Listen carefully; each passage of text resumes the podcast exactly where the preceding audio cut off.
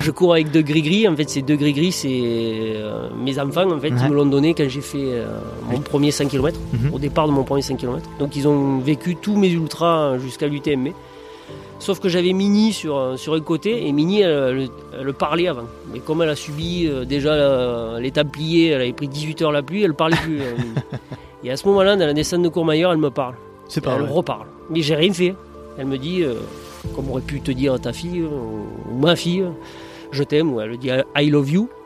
Et je dis, n'est-ce pas possible? Je continue et elle reparle. Alors, soit j'ai halluciné, Ouais. ou soit c'est réel. Et puis, se forme à traverser. Et là, j'ai compris, j'ai vu, quelqu'un, j'ai vu quelque chose d'un peu plus grand qu'un chien, euh, et puis qui tournait autour de moi. Et, et là, j'ai pas été spécialement rassuré. Donc pendant un moment, pendant 20-30 minutes, euh, tu regardes derrière toi, en fait, tu marches presque à reculons, mais tu avances, et je rattrape un groupe. Salut à toutes les trailers et à tous les trailers, c'est Nico au micro et vous écoutez Let's Try, le podcast. Pour ce projet consacré 100% à la pratique et à la communauté du trail running, j'ai décidé de partir à la rencontre des différentes personnalités qui constituent ce milieu. Trailers inconnus, organisateurs de courses, athlètes de très haut niveau ou encore figures médiatiques, je souhaite vous faire bénéficier de leur expérience à travers un entretien au format long qui me permettra de vous faire découvrir plusieurs aspects de mes invités et ainsi connaître leurs histoires, leurs peurs, leurs motivations et leurs petits secrets. Pour constituer une réelle communauté autour de ce projet, chers auditeurs, je vous demande de participer à votre manière en notant avec 5 étoiles et en mettant un petit commentaire sur Apple Podcast ou en vous inscrivant à la newsletter mensuelle. Et nous allons donc passer maintenant à la présentation de l'invité du jour. Aujourd'hui, je reçois un des personnages très actifs de la communauté du LTP et très actif notamment sur Instagram car il a su créer un univers tout particulier. Le Taz Trail Runner, ou encore le loup, comme il aime à se présenter, est un personnage attachant, loufoque, mais qui est aussi un ultra-trailer aguerri avec quelques ultras à son actif, comme l'Ultra Trail Côte d'Azur Mercantour en 2017, l'UTMB en 2015 ou encore l'Ultra Trail des 4 Massifs en 2018. Nous échangerons longuement sur son parcours de vie, sa passion pour le trail, sa collaboration avec la Reneco Team, sa vision de notre communauté et tout un tas d'autres sujets. Je vous préviens, cet épisode est plus long que d'habitude. C'était un des premiers épisodes que nous avons enregistré en direct à la suite du déconfinement. Euh, donc j'espère qu'il vous plaira. Je ne vais pas vous faire patienter plus longtemps et je laisse place à ma conversation avec Cyril, alias le Taz Trail Aujourd'hui, je suis avec Cyril, alias le Taz Trail Runner. Cyril, salut, je te remercie d'être avec nous. Ben, merci à toi, Nico. Merci de m'accueillir surtout. Eh ben, je t'en prie, hein. c'est avec plaisir. Euh, tout d'abord, dans un premier temps, on sort à peine du, du coronavirus et notamment du confinement. Est-ce que tu peux nous expliquer un petit peu comment ça s'est passé, cette période un peu compliquée pour tout le monde et notamment pour toi? Est-ce que tu peux nous, nous expliquer un peu comment ça s'est passé? Ben, le confinement, euh, difficile pour tout le monde. Moi, je vais me positionner plutôt sur. Je ne l'ai pas spécialement subi, Ouais. parce que j'ai eu la chance euh, de travailler. C'est-à-dire que ben, j'ai eu la chance de sortir de chez moi et d'aller euh, au travail tous les jours. Tous les jours tous les jours. Et d'être, euh, on va dire, confiné uniquement le week-end. On va dire que j'ai été plus confiné au niveau du sport, évidemment, parce que ben, j'ai besoin de beaucoup d'extérieur. Et là, par contre, oui, là, là je l'ai subi, euh, parce que j'ai essayé de... euh, pas essayé, non. Je, je- je pense avoir respecté euh, les règles de- Mhm. qui avaient été imposées par notre gouvernement durant cette période Et donc- longue et difficile. Ouais. Et donc du coup là, comment, comment s'est passé le déconfinement? Une libération pour toi du coup, notamment sportive? Ouais, ben doucement, parce que ben, je ne suis pas reparti comme un, comme un fou furieux euh, sur les chantiers ou quoi Ouais. que ce soit. J'y suis allé plus tranquillement. euh, J'ai recouru sur la route librement, et Mhm. puis petit à petit euh, dans les cailloux, mais Progressivement. douce- progressivement. ouais. très très progressivement. Ouais, c'est cool. Euh, Cyril, est-ce que tu peux te présenter en quelques mots, si possible pour les auditeurs qui ne te connaissent pas? Ben, moi, Cyril, donc, ben, alias Le Taz euh, sur les réseaux sociaux. Euh, je suis né en 73, donc j'ai 47 ans euh, depuis cette année. J'ai deux enfants. Je suis originaire des Cévennes, Mhm. un petit coin de France très peu connu. Et À je part pour ces orages Oui, pour ces épisodes Cévenol euh, bien marqués. Et je travaille dans le bâtiment et les travaux publics depuis ben, maintenant 30 ans. Voilà. D'accord. Et donc, tra- trail runner et ultra trail runner, on y, on y reviendra par la suite. Ah oui, euh, beaucoup de cailloux. Est-ce que, tu peux revenir avec nous sur ton parcours, euh, depuis ton enfance si possible, euh, nous expliquer un peu qui est Cyril? Alors Cyril, eh ben, il est né dans un petit village des Cévennes, au-dessus d'Alès, en 1973, tôt le matin. Ouais. Donc euh, je, suis, je suis un matinal. Elle lève tôt. Ah ouais, je suis un lève tôt. euh, je dors très peu et je me lève, euh, je me lève très très tôt. euh, ben, J'adore euh, commencer ma, ma journée de, bonne heure. J'ai fait un petit parcours scolaire traditionnel, l'école publique. je suis parti de chez moi à l'âge de la seconde. Ouais. Je suis parti à l'internat volontairement, D'accord. voilà, du côté de Nîmes, pour faire des études dans l'agriculture. D'accord. Ça n'a pas spécialement marché, puis j'ai bifurqué tranquillement sur, euh, sur le bâtiment et les travaux publics. Mhm. Ça a fonctionné à, à l'issue de, de ces études en IUT à, Nîmes. Je, je suis parti à l'armée. Mhm. Et on va dire que ça va être un peu le Tu, début. tu étais, euh, tu étais un, comment dire, euh, euh, une des dernières générations à avoir eu la- l'armée du coup.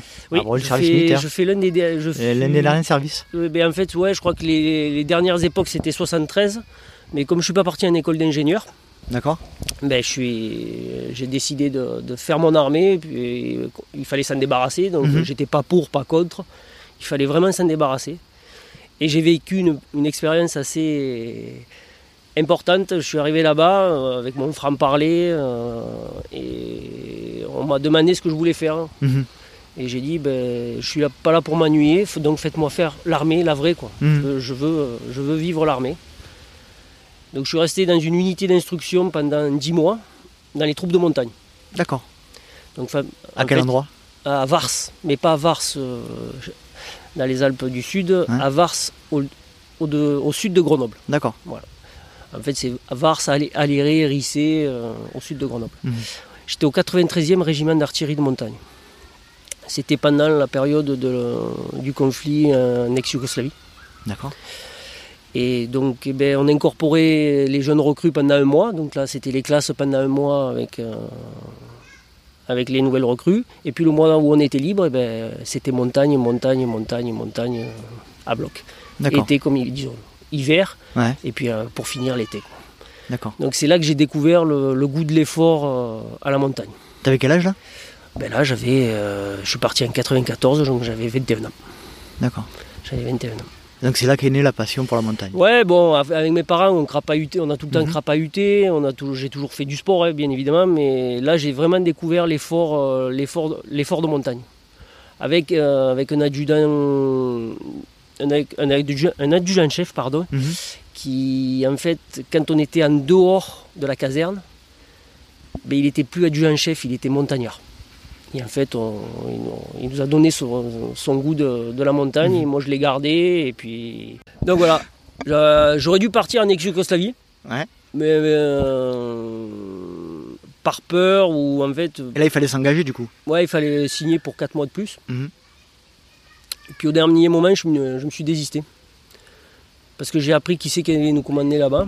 Et c'était en fait notre commandant d'unité. Et c'était pas. Ça, ça, Ça- fonctionne- ça passait ça, pas. non, ça fonctionnait pas. Je veux dire, quand euh, on était en montagne, il n'était pas à l'aise. on- Mhm. Voilà, c'était. ouais, donc je ne pouvais pas partir à la guerre avec euh, quelqu'un qui. Avec euh, quelqu'un avec qui t'avais pas confiance. Et... C'est pas possible. C'est pas possible. C'est. Décision importante ça du coup. vie. Décision importante de pas de pas partir. Ouais, sûrement, parce que ben, après, je suis rentré dans le monde du travail, quoi. Mhm. Direct. Et, Et du coup t'as t'as pas fait l'école d'ingé derrière en revenant. Non, direct, je, je suis sorti, je suis sorti de l'armée Mhm. et direct, j'ai attaqué dans les, dans les TP. Donc on a un peu le même parcours, sauf que moi j'ai fait deux jours d'armée, quoi. Parce que moi j'ai un UT aussi et j'ai pas fait l'école d'ingénieur, euh, que je regrette un peu amèrement, mais bon, il faut vivre sans regret, donc euh, on va dire que je regrette pas. hein. Mais euh, voilà, j'ai le même parcours que toi, j'ai fait l'UT, puis après je suis, je suis allé directement dans le monde du travail aussi, sans passer par l'armée. Ouais, puis euh, en plus, à la période où on a commencé, en 95-96, euh, c'était pas, c'était pas folichon. Mhm. J'ai eu la chance de trouver un emploi, disons, au départ, c'était un peu précaire, et je posais des draines dans une tranchée. Mhm. bon, je- Mais bon, ça m'a permis de mettre le pied à l'étrier, et puis on commence petit, puis petit à petit, ben, voilà, les choses se font, euh, il suffit de montrer sa valeur euh, dans, le- dans son travail. Euh. Et puis j'ai débarqué à Marseille en 96, et puis depuis, euh, depuis j'y vis. Depuis tu y vis. Donc tu, tu as débarqué à Marseille pour, le, pour le boulot euh, particulièrement, donc à Martigues ou euh, non, j'ai euh, débarqué directement sur le Vieux-Port. D'accord. Et je suis arrivé sur le Vieux-Port, c'est un peu une anecdote un peu particulière. Il venait de finir le parking qu'il y a derrière la mairie. Mhm. Et, euh, Et on m'avait toujours parlé de la Canebière, euh, que c'était un endroit, c'était les Champs-Élysées. Et quand je suis arrivé sur le Vieux-Port et que je me suis retrouvé face à la Canebière, j'ai failli repartir. Ah bon? Ah ouais. J'ai été terror... pas terrorisé, mais je me disais, c'est pas possible que les gens trouvent ça euh, Alors, la, la Canebière, c'est un mythe. euh, Ouais, c'était un mythe. c'est un, mais- mythe, euh, un- comment dire, un, mythe euh, qui, qui mérite, qui mérite pas d'être un mythe entre guillemets, parce que pour ceux qui connaissent pas, il y a absolument rien de spécial et ça va même plus loin, c'est que c'est, pourri et enfin, ça s'est un peu amélioré, on va dire, ces derniers temps. Mais euh, Ouais, non, mais là, aujourd'hui, on va dire que ça, ça va mieux, mais moi, quand je, quand Mm. je suis arrivé, Mm. euh, c'est un bouge. hein. Mm. Ça, faisait, ça faisait peur. quoi. Bon, par chance, c'est pas là que j'allais. hein. C'est pas là que j'allais, mais bon, je suis très déçu. Je me, voilà, je me dis, où est-ce que tu es tombé quoi. hum.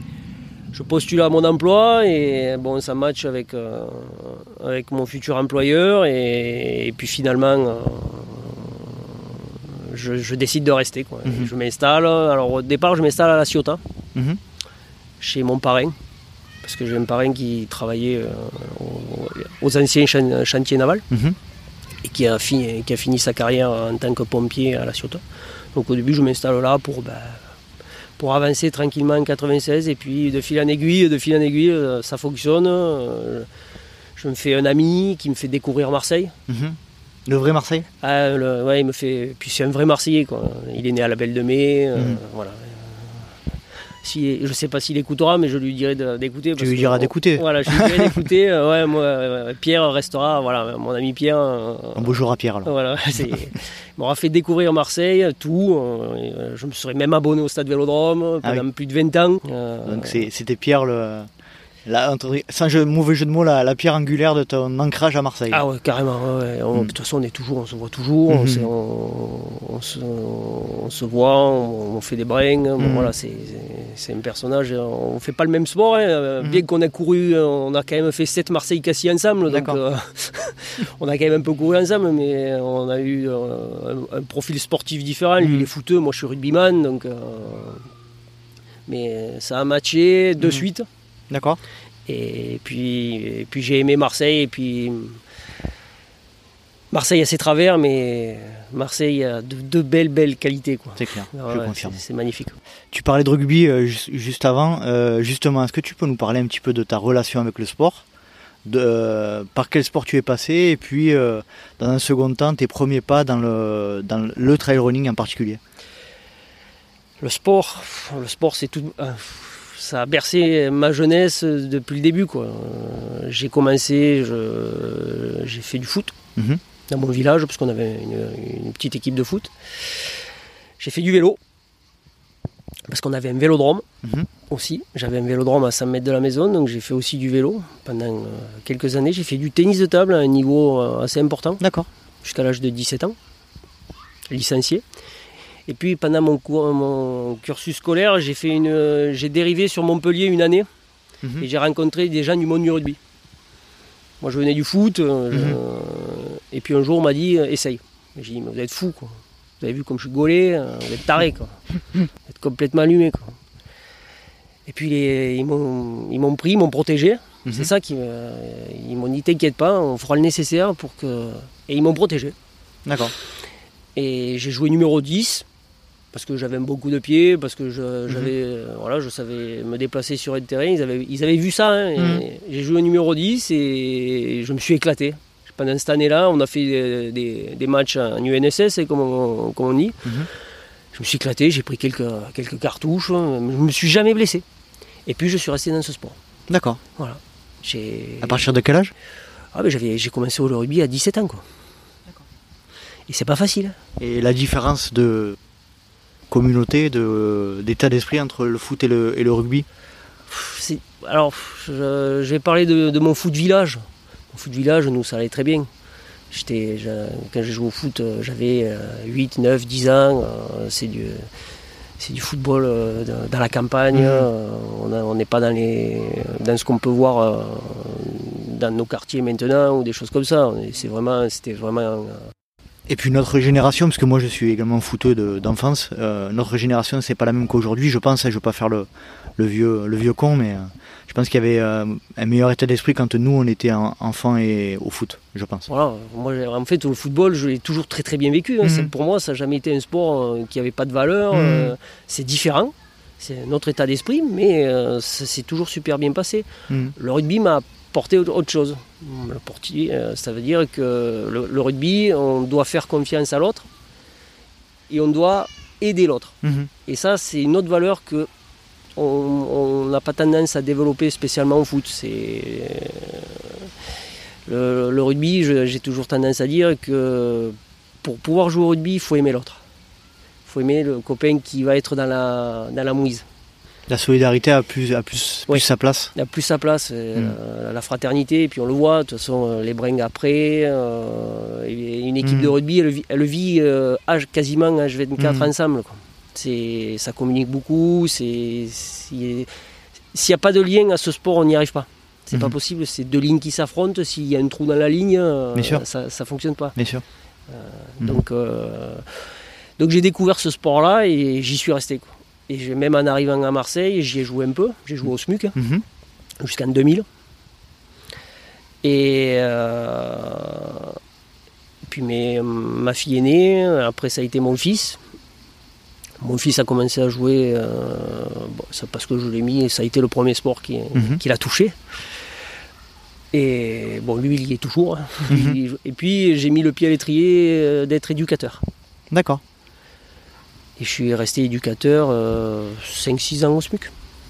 De la catégorie euh, moyenne de 10 jusqu'à quasiment ouais, les portes des juniors. D'accord. Et puis j'ai arrêté pour, pour des raisons, on va dire, personnelles, euh, Mhm. des compatibilités d'humeur. On ira. D'accord. Voilà. Et donc ça c'est la partie on va dire où je me suis investi euh, vis-à-vis des, des jeunes et après donc comme je t'ai dit le trail je l'ai découvert euh, Ouais, justement, on va s'arrêter là-dessus. Ces premiers moments de. Donc, il me semble que tu disais tout à l'heure que tu avais fait Marseille-Cassis, donc tu avais au niveau de la course à pied, j'imagine qu'avant le trail, il y avait la course à pied ou tu, as- tu es passé directement du dans tout. le trail? Je- Du en tout. fait j'ai horreur de courir. C'est vrai? J'aime pas courir. Ouais, hein, on est deux alors. Voilà.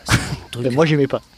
Non, mais euh, après, on va dire, euh, après, on va parler de moi, de, de ce que j'ai fait, mais euh, j'aime pas courir. Mhm. Il faut se mettre ça dans la tête. Quoi. Je, je vais parler de mon expérience de 2000. euh, on parlera de mon expérience sûrement de 2009, mais euh, je suis arrivé ici, on m'a dit il y a Marseille-Cassis, euh, voilà, Pierre il m'a inscrit, on s'est inscrit avec la boîte, et puis on le faisait chaque année, mais au milieu il n'y avait pas de course à pied. Quoi. Au milieu je faisais du rugby, euh, Mhm. je mettais des baskets pour aller m'entraîner au rugby, et puis après j'allais courir de temps en temps, je faisais 20 bornes, et puis basta. Quoi. Le nombre de personnes qui m'ont donné ce point de vue, c'est incroyable. Alors moi j'avais toujours ce- ce- cette approche de la nature, donc, parce que comme je t'ai dit, moi j'ai découvert, on va dire, le trail euh, en 94 quand j'ai fait l'armée, parce on, a pas- on passait un brevet qui s'appelait le brevet d'alpiniste militaire. Mhm. Alors, je me rappelle plus ce qu'on faisait, mais on partait avec un sac de 10 kg sur le dos, plus notre arme.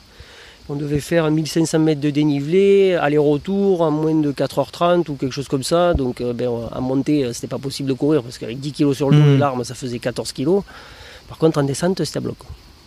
Donc euh, on va dire que j'ai commencé à, à découvrir le, à comment courir en montagne. C'est à, à partir de ce moment-là. Là, courir à Rangers au milieu des. C'est pas des Rangers, mais c'est des, des chaussures de rando, mais voilà quoi. Mhm. Et mon premier trail, on va en parler, c'est un très très vieux trail qui est à Marseille, qui partait de Pépin avant. Mhm. C'était la galinette. Euh, bonjour à Choa et à toute l'équipe de, Ouais. de, de la Galinette. Je crois que j'ai fait la deuxième édition. La deuxième édition Ouais, du- qui de la de, Galinette. D'accord. Aujourd'hui, c'est Cadolive. Ouais, c'est ça. Mm. Moi, j'ai... Et donc j'ai fait, je crois que le- à l'époque c'était 26 ou 28 km. Ah oui, premier trail. euh, il faisait 26 ou 28 km. mhm. Oh, ah mais là j'ai morflé. Ah ouais. Ah ouais là. Parce qu'on était parti, on faisait Marseille-Cassis avec les copains, je suis parti là-dedans, euh, je m'étais pas spécialement entraîné, euh, là j'ai là j'ai ramassé. T'as douillé. Ah ouais, la, la- la descente sur Pépin, euh, pff, des crampes de partout. Bon, en plus à l'époque on partait, on avait quasiment rien quoi. Mhm. On n'avait pas de, de camelback. euh, et on- Quelle année tu disais euh, Ça, ça devait. 2000. euh, Ça devait être 2003, non? Quelque chose 2003. comme ça, 2003 Ouais. ou 2002, quoi. Je pense que c'est ça. hein, Ouais. euh, C'est au 2004, mais ouais. on est Là, au, c'est euh, début des années ouais. 2000, quoi. Ouais, c'est le Mm. début des années 2000. hein. Et puis, et puis l'effort, ouais, les- quand tu arrives en haut du Garlaban, c'est magnifique, donc, euh, parce qu'il nous faisait quand même arriver en haut, de- en- en haut Mhm. du Garlaban. On passait par, le, par une espèce de, de chemin où il fallait mettre les mains euh, face au sud, là. Pff, Mhm. Ouais, c'était c'était bien, c'était bien rock'n'roll. quoi. et puis voilà, petit à petit. euh, T'en avais pas fait avant De- Des plus petits, des plus. Non, non, Non, des plus faciles, non Non, jamais. Et puis après, il n'y en avait pas spécialement. Quoi. Mais oui, oui, Il n'y en avait pas. Eh oui. Je ne savais même pas que ça existait. C'est sûr. Et y avait, tu te rappelles du dénivelé qu'il y avait sur ce, cette galinette Je suis incapable de te le dire. D'accord. Il n'y avait pas de montre, on était parti comme ça. Je veux dire, je- tu, a- Mhm. trouveras aucune trace de. Mhm. J'ai essayé de trouver, quand on a, tu m'as dit que tu voulais qu'on parle, j'ai essayé de trouver des traces de, de ce truc, j'en ai pas trouvé. J'en ai pas trouvé. Et euh, ça a été quoi pour toi ce, ce premier trail? Une, une révélation? Tu t'es dit quoi quand, quand t'as terminé? En fait, j'ai rien dit. On- avec les copains, on, bon, on, a, on- super bien, on s'est super bien régalé, mais Ouais. on n'est pas. allé- En fait, je suis pas allé plus loin. C'est-à-dire que j'ai, on a continué à faire du Marseille-Cassis et je n'ai pas fait d'autre. Je n'ai pas fait d'autre. On va dire que la révélation, euh, la vraie révélation, je crois que c'est 2004. 2004, euh, l'été 2004 euh, ou 2005, je crois que c'est la deuxième édition de l'UTMB. Ouais. Je vois le départ. Tu vois le départ euh, Oui, sur oui. place? Ouais, j'étais, j'étais à Chamonix. À Chamonix. Ça fait des années que j'allais à Chamonix. Et c'est le pass, l'UTMB passe derrière le camping où, et on avait entendu parler de cette course et je m'installe sur le, Pour les voir Oui. passer. pour les voir passer. Et là, quand on se dit, bon, à l'époque, je crois qu'ils partaient pour 140 km. Mhm. Ouais, C'était un peu plus court, C'était un peu plus court à l'époque. Mais quand on les voit partir, on- et là, je me dis, pour mes 40 ans, T'avais quel âge à l'époque quand tu te dis ça eh ben, euh, j'avais 30 ans, quoi. J'avais une trentaine Ah oui. d'années. Ouais, j'avais une trentaine d'années. Et je me suis dit, pour mes 40 ans, euh, je ferai ça. Je me suis dit, voilà. T'as vu passer combien de coureurs euh, devant toi ce- cette année-là Ouais, il y en avait- pas en mal, je crois il y en qu'il y avait, il y en avait pas 2500, je crois. Non, je crois qu'il y en avait 600 ou 700 peut-être, mais c'était impressionnant. C'était Ah impressionnant parce que tu, euh, je sais pas si tu connais le parcours, le départ du Non, parcours je- de, J'y vais cette année. euh. de, ben, de l'UTMB, tu Ouais. verras, euh, le départ, quand tu, tu passes derrière les Gaillans, tu es sur une, une piste Mhm. qui est un peu, disons, qui, qui monte et qui descend, mais c'est un faux plat descendant jusqu'aux ouches. Et euh, tu vois passer 500 ou 600 coureurs, et jamais ça s'arrête. Mhm. Tu te dis, mais c'est impressionnant. Quoi. Et- donc c'est à ce moment-là Ouais. que tu t'es dit. euh, Alors c'était pas tellement euh, euh, quelque chose qui te venait du plus profond de toi. C'était quoi en fait. C'était un, un défi que tu t'es donné à ce moment-là. à ce moment-là, c'est le défi. C'est le défi de se dire, pourquoi pas faire 140 km, je suis pas bi- je fais pas du bitume, donc les 5 km demi-haut, Pas ton truc. c'est pas mon truc. Je me vois pas faire 100 bornes. Marathon, t'avais t'avais jamais fait. Et j'en, aurais, j'en ai fait un. T'en as fait un. J'ai fait le premier de Marseille en 2009. Le premier marathon de Marseille. Ouais, le premier marathon de Marseille. Ah, ça a été. euh, pff, ah, c'est l'enfer. Je sais pas comment ils font. Ah ouais Un marathonnier, je sais pas comment il fait pour faire 42 km de Ouais. bitume. Je sais pas. Euh, en plus, à l'époque, on, on- on tournait à l'Estac. Ouais. Le, retour. Ouais. ah, en plus, on a pris la pluie pendant 4 heures. Ah non, on a pris la grêle sur C'était la un passe. signe ça. Et le marathon voulait pas de toi. Ah non, mais. euh, ah ouais, c'est un super souvenir parce que je l'ai fait avec mon ami Pierre. Ouais. Parce que je suis arrivé, en fait, ça s'est passé comme ça. Bon, après, moi, je suis un peu euh, à la bonne franquette. J'arrive au bureau, je lui dis Pierre, tu fais quoi le 26 avril? Regarde, il me dit euh, 26 avril de quelle année? De l'année prochaine. Il me dit Ben rien, j'ai rien de prévu. Ben, tu viens avec moi? Il me regarde, il me dit Je sais pas où on va, mais je viens. Ça veut dire qu'il avait confiance en toi. Il aurait pas Ouais, si, parce qu'après, il était dans le même délire que moi. Et il aimait la course à... Lui, par Ouais. contre, il aimait la course à pied. il aimait Lui, courir. il aimait courir. à, à la différence de toi. Il faisait différence de moi. ouais. Et puis, on s'est lancé dans cette préparation. Ça a été épique. Et on a fait ce marathon à 3. Et on est parti à 3 et on est arrivé à 3. Ouais. Alors, on aurait pu faire un meilleur temps, on Mmh. aurait pu faire. euh, Mais ça a été cette notion de, de le faire ensemble. Tu retrouvais un peu la, la solidarité que tu avais dans le rugby à ce moment-là? À ce moment-là, oui. Parce que moi je dis souvent, euh, le, le foot c'est le, le sport, enfin je reviens un peu sur le foot, c'est peut-être un peu, un peu idiot de dire ça, mais le foot c'est le sport collectif le plus individuel et le- la course à pied le tra- ou le trail notamment c'est le sport individuel le plus collectif. Est-ce que je, je me trompe? Non, non, pas du tout. Je veux dire, le trail, le, trail c'est très collectif. C'est très collectif parce Mhm. qu'on a, on a, bon, on va pas parler de ce que j'ai un petit peu créé sur les réseaux sociaux, sur le euh, partage Mhm. ton trail, mais c'est vraiment un, un moment de partage parce que bon, on- j'ai beaucoup d'histoires à raconter, mais j'ai partagé beaucoup de choses euh, en pratiquant, en pratiquant le trail. quoi. Mais c'est vrai que le premier partage que j'ai eu, c'est avec Pierre. Mhm. Malgré euh, le, bitume ou quoi que ce soit, oui, on a, on a vécu un truc. euh, Il y a des moments, il n'était pas bien, on, s'est attendu. euh, J'étais pas bien, ils m'ont attendu. Bon, voilà quoi. Et on a fini, on a franchi la ligne, tous les trois ensemble. Un petit, un petit moment de nostalgie de ton armée, peut-être À ce moment-là? Ouais, sûrement, parce qu'en fait, à l'armée, bon, mon, positionnement à l'armée, quand euh, on marchait en montagne, il y a ceux qui font la trace et il y a ceux qui font les serfils. D'accord. Et j'étais. Mhm. Alors souvent, ce sont les, ceux qui sont devant, c'est les plus costauds, et Mhm. les- ceux qui sont derrière aussi. Et j'avais souvent deux sacs à porter chaque fois. Parce que souvent, il y avait des mecs qui étaient en, en carafe. Mhm. Donc, euh, donc je portais souvent deux sacs à dos. euh. Donc c'est vrai que voilà, je, on laissait jamais traîner un mec par terre. euh, il fallait, bon voilà, c'est l'esprit militaire, hein, bien Mhm. évidemment, hein, mais, mais à la montagne, c'était plus l'esprit montagnard. Donc Mhm. il y avait un mec qui était en difficulté, on s'occupait de lui. La troupe avançait, mais on faisait tout pour le ramener, et pour euh, que, qu'on- qu'à un moment on se retrouve tous et qu'on puisse, euh, Mhm. puisse partager euh, un peu l'effort qu'on a, qu'on a vécu euh, pendant des heures. Et donc, euh, pour en revenir au marathon, donc tu, vous finissez à 3 ce, ce marathon-là, et puis tu te dis quoi après? Tu te dis plus jamais ça euh, euh, C'est bon, je l'ai fait une fois et terminé Ouais, tu dis tout ça à fait. ouais, Ça, c'est fait quoi. Ah ouais, non, ça c'est. Ouais, ça, par contre, ouais, ça, c'est- ça, ça a été fait, ça. Ouais, c'est- Mm. Mais ça se fera plus. ah non, non, mais c'est. Je, je, je- enfin, là, tu rigoles, mais Mhm. je, je, Mhm. je vois. C'est pas ton truc quoi. Non, c'est vraiment pas mon truc. Alors peut-être qu'il y a des marathons qui sont magiques. Je, Mm. je, Mm. le conçois. hein, Il y, a des, il y a- il y a des gens qui sont attachés à cette distance, à cet effort. Ouais, tout, tout à fait. Je, mais moi, c'est vraiment pas mon truc. Quoi. Ça tape trop, c'est très monotone. Mhm, Bien sûr. Je trouve que c'est monotone quand même. hein. Euh, Mhm. 40 km, c'est pas très long. Et quand on le fait dans une ville, euh, ouais, mais il faut que la, ville elle soit belle. Ouais, faut vraiment que ça change de ouais, ouais. paysage. et et, quand tu, quoi, des- dis, bon, à après, regarder. Le quoi. marathon de Marseille, il m'a un peu dégoûté peut-être. hein. Hmm. Parce que quand tu reviens de l'Estac, euh, Ouais, c'est sûr. C'est sûr. c'est pas la plage. Même si elle est stack plage, c'est Oui. pas forcément la plage. Mais là, c'est l'Estac doc. hein. J'aimerais revenir un peu sur euh, le déclic qui t'a mené euh, au trail euh, ce jour du TMB. Euh, donc une fois que tu as pris la décision de te dire pour mes 40 ans, tu... donc c'est 10 ans après C'est quand même un projet fait- à long terme ça Ouais, je l'ai fait, en fait, ben, je l'ai fait en 2015.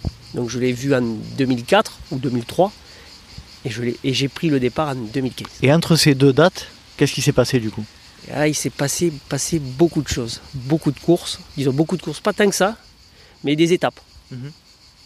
Tu es quelqu'un qui, qui, qui fonctionne au- par palier euh, Tu es plutôt réfléch- réfléchi dans ton sport ou, ou tu es quelqu'un qui va te dire euh, moi euh, j'ai un objectif de toute manière, je vais le faire et puis peu importe la manière? Non, je vais le faire et je vais essayer d'y arriver et, et surtout d'y arriver en y prenant du plaisir. Mhm. En y prenant beaucoup de plaisir. C'est Mais plutôt par étapes? En fait, euh, ben, on a parlé du 28. Après, je me suis mis sur le, le Roquefort Trail, Mhm. qui fait aussi à peu près la même distance, qui était un peu plus roulant que la galinette, mais voilà. Donc, ben, j'avais fait 28 km relativement euh, tranquillement. Qu'est-ce que j'ai fait? Ben, on, on va se mettre sur un 40. J'ai fait Barcelonnette, Du bail voilà, euh, connu. hein. Mhm. Et pour toucher la montagne, je pense que c'est un joli trail. Mhm. Euh, c'est pas trop technique, mais on touche un peu la dénivelée, on touche. euh, Chapeau de gendarme, il est haut quand même. hein. il faut aller le chercher. Il faut aller le chercher, surtout que moi je l'ai fait deux fois. J'ai jamais fait moi. Deux fois, et deux fois il pleuvait. Et euh, les conditions là-haut, euh, Ouais. ça, Tu l'as ça- fait en quelle année? Tu te rappelles? Eh ben, j'ai dû le faire donc en 2011. peut- euh, non, euh, le premier, euh, je vais peut-être dire peut-être 2010. Ouais. Peut-être 2010. Et le deuxième, j'ai dû le faire en 2015. Parce que le deuxième, j'ai le fait en 2015, ça c'est sûr. D'accord. Je m'en suis servi de, de week-end choc. J'avais fait 40 bornes la veille, et le lendemain, je refais 40 bornes. Je, re- je- Pour quel objectif? Et pour l'UTMB. Ah, c'était c'était euh, d'a- d'ailleurs. C'est l'année de année, l'UTMB, ouais. Je, je passe le week-end à, à Pralou. Mhm. La veille, je, la veille, je fais 35 ou quelque chose comme ça. Le Mhm. lendemain, je, me, je fais le l'Ubaï un peu en, en version un peu, on va appuyer, mais sauf Mhm. qu'il avait délugé. ça. Ouais. Voilà, non, mais après, ça nous avait mis dans des conditions un peu, un peu Et, épiques. et donc pour en revenir à, à ce, donc petit à petit, tu fais Petit ton premier petit, 40, et 40 ensuite puis je dis, on va doubler. 40, on passe à 80. Sauf que le 80 que je choisis, il n'est pas très connu parce qu'on n'en parle pas trop. C'est le grand, euh, le Grand Duc de Chartreuse. Je connais pas. Voilà. C'est l'un- il, a 30 ans ce trail. Mhm. Je crois que cette année il fêtait ses 30 ans. Et c'est un trail qui se passe euh, dans le massif de la Chartreuse. Et, qui- et le principe, c'est chaque année, tu ne fais pas 10% du parcours de l'année d'avant. Tu ne fais pas 10%, donc tu, tu changes 10% du parcours. Non, tu peux 90%. Ah, 90% du parcours est changé. Ah oui, Parce qu'ils partent pas du même endroit. C'est-à-dire chaque, chaque fois, le, village, le village de départ est jamais le même. d'accord. Et cette année-là, je le fais avec euh, Dawa Sherpa. Mhm. On fait deux- c'est, un 8 qu'on dessine parce qu'on partait, on partait de euh, Saint-Hilaire du Touvet. Et on faisait un, un 8. On, on allait euh, d'un côté à droite et on est revenu par la gauche. Et quand j'arrive au marathon, quand j'ai vu les barrières horaires, parce que là, on- à partir du moment où tu rentres dans ce genre de distance, déjà à Lubaï, il y avait des barrières horaires, mais on y, pardon, on n'y faisait pas trop attention. Mhm. Mais là, elles étaient costauds. J'arrive et je me battais, je me battais contre la barrière horaire. Ah oui. Ah ouais, là j'étais à la limite, euh, j'étais à la limite limite. Et J'étais déjà crampé, j'avais Mhm. fait 42 km, j'étais déjà crampé. euh. Donc j'ai dit aïe. Tu avais la possibilité d'arrêter à ce moment-là Oui, oui, en fait je suis un 42? revenu à Saint-Hilaire du Touvet. Mhm, J'arrive à Saint-Hilaire du Touvet, je me pose la question, tu repars? Et plus ça allait, plus ça allait être compliqué. quoi. Bien sûr. Et les barrières, la, la barrière, tu allais plus t'en rapprocher et en fait, Mhm. tu allais te battre. Et donc, j'ai flanché. J'ai posé les. Et là, je me suis dit, en fait, ta, ta connerie, ça a été de doubler. D'une année sur l'autre, de Mhm. doubler. euh, tu n'es pas prêt parce que tu Mhm. t'entraînes peut-être pas euh, de façon. Parce que c'est plus le même monde en fait. Entre 40 et 80, c'est plus le même monde. c'est plus pareil. C'est Il y avait beaucoup de dénivelé sur cette course? 5500 Ah. mètres. quoi. Mhm. C'est- c'est- on- on- le, le départ, on prenait, euh, on prenait le- au pied de Saint-Hilaire du Touvet et on montait directement sous la dent de Croll. Je ne sais pas si tu connais, mais euh, Je connais pas du tout. on prenait euh, 1100 mètres de dénivelé sur 3 km. Je Ah oui. crois. C'était un mur d'entrée, on, Mhm. prenait, on prenait ça, c'était c'était un mur. Mhm. Et euh, donc et j'arrive là et on met, on met un peu- Clignotant. on, peut- on met à gauche, ben ouais, ça fait, ça fait suer, mais bon. C'est là où tu te dis que. Fataliste ou Non, non. dégoûté, on- déçu, euh, non, euh, Non, réaliste Je pense que je réalise la connerie que j'ai fait. Ouais. Je, je pense que je réalise que j'ai Donc fait. t'avais pas mal de recul quoi. Ouais, parce que bah, je me dis, euh, tu as doublé la distance. euh, Mm. 20, 20, 40, on va peut-être dire, ouais. Mm. Sauf que tu fais euh, 40, 80. Ouais. Tu passes euh, pas le double de temps, euh, Mm. mais tu passes deux et demi de plus. Deux fois et demi. euh, Ouais, voire peut-être trois. quoi, Voire trois fois plus qu'en- longtemps. En fonction des, en fonction des parcours. Donc bon, t'es pas, t'es- T'es pas prêt. on n'est pas prêt. Quoi. Tu, tu l'as fait seul ce 80 Ah ouais, là, euh, là c'est la période, eh on- con- tu connais pas grand monde. Moi, à Marseille, il n'y a personne qui faisait vraiment ce, ce sport-là. Donc, euh, ben, tu t'entraînes un peu. euh. Là, par contre, c'était vraiment à la, à la bonne franquette que tu faisais des sorties. C'était en quelle année celui-là le trail tu disais pour, pour se repérer par rapport à ces 10 années euh, ça. Euh, Ou c'est 12 ben, années ça de- doit être d'objectif 2010 ou quelque chose comme ça. Donc c'est 5 ou 6 ans après le, ta prise de décision quoi. Mhm, 2010, ouais, à Mhm. peu près. Parce que tu le décides, mais tu te lances pas de suite dans ton entraînement. Bien hein. sûr. Bien sûr. C'est loin 10 ans ou Eh, 12 ans. c'est- long, hein. Et euh, je le représente euh, deux ans après. Deux ans après, on part, on est 450, ou bon, on est quand même euh, on est nombreux sur la ligne de départ. Et j'arrive à un TP ultime, Mhm. Avant avant-dernier. 90e. C'est garnage. Ah c'est un carnage. C'est garnage. C'était garnage. Vous étiez combien au départ 450. Et vous êtes, vous êtes 9, vous êtes 90 à l'arrivée Ouais, avec carnage. Ouais. Et encore, ils ont, euh, moi, quand je suis passé, voilà, on va dire la dernière barrière horaire, ils me laissent passer. C'est quoi qui, qui a fait sauter tout le monde? C'est le, les, les conditions, barrières on Les avait conditions? pris, les conditions, on avait pris, euh, on avait pris un orage la veille, euh, terrible. Le jour de la course, il a fait un temps super, Ouais, ouais. c'était magnifique, hein, mais bon, les, les chemins, c'était Ouais, de la, c'était- l'enfer. ah, c'était l'enfer. Et il, cette année-là, je crois qu'il f- il l'avait annoncé pour 5800 mètres. En fait, à ma montre, je fais 6400 mètres. Et un léger delta. léger delta. Mais voilà, cette fois-ci, euh, j'arrive au bout. Donc là, tu, tu te dis, bon, après, j'avais comme objectif, cette année-là, c'était en 2012, j'avais comme objectif de faire euh, les Templiers. quoi. Mhm. mais pas le 70. J'avais décidé de faire le- L'endurance. l'endurance, c'est-à-dire de C'est De- 100 112. 112 De passer, on va dire, de devenir Sam Bornard euh, des cailloux. Mhm. Et donc en octobre, euh, en octobre de, de 2012, eh ben, je, me pointe, euh, je me pointe à Millau. Et là, par, là aussi, ça a été épique parce que on a subi euh, l'année dernière euh, Les orages une annulation du Une 70. annulation ouais. une annulation du 70 que- où j'étais au départ. Et là, par contre, le, euh, c'est- le départ, il est le vendredi, le vendredi matin. Le vendredi matin de l'Endurance Trail, sauf qu'on a pris la pluie toute la journée. Mais toute la journée. C'est-à-dire, moi, j'ai mis 18h30, si j'ai à peu près... Je te dirai jamais ma place, mais je sais à peu près le temps que j'ai mis. Mhm. J'ai dû mettre 18h30 à peu près. 18h30 de pluie. Ah ouais Ah, de pluie. Non-stop. Alors tu vois, quand ils ont annulé euh, le 72, nous, il y avait de la pluie. C'était pas un risque orageux. Mhm. Puis en plus, moi, je suis de là-haut. Quand ils, ont, quand ils l'ont annulé, j'ai dit, ils ont, eu, ils, ont, ils ont fait une belle, belle, belle décision. Mhm. Parce que ça aurait été très, très, très dangereux. on en, on en parlait avec Gilles Bertrand, je sais Non, pas je si sais, tu l'as j'ai- entendu. euh. Donc voilà, bon, on a un Sévenol qui confirme la bonne décision euh, oui. De la, de la Moi, je- direction de course des Templiers pour 2019. Ouais, moi, je dormais hein, quand euh, bah, on est venu me réveiller pour me dire que c'était annulé. Mais... Un Sévenol et de surcroît qui n'a pas pu courir en plus. Oui.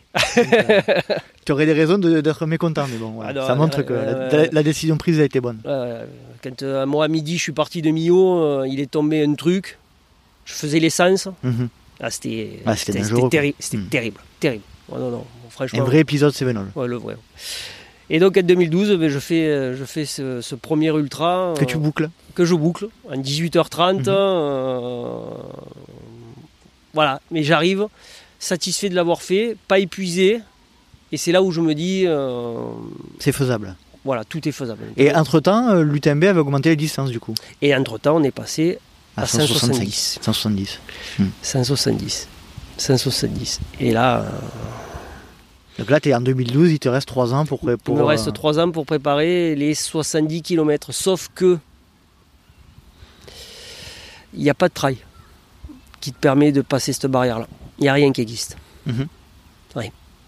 Et Donc, donc entre, euh, entre, à ce moment-là, ben, je décide en fait, euh, entre-temps, quand je me, euh, avant de partir là-bas pour 2015, je m'inscris à la CCC.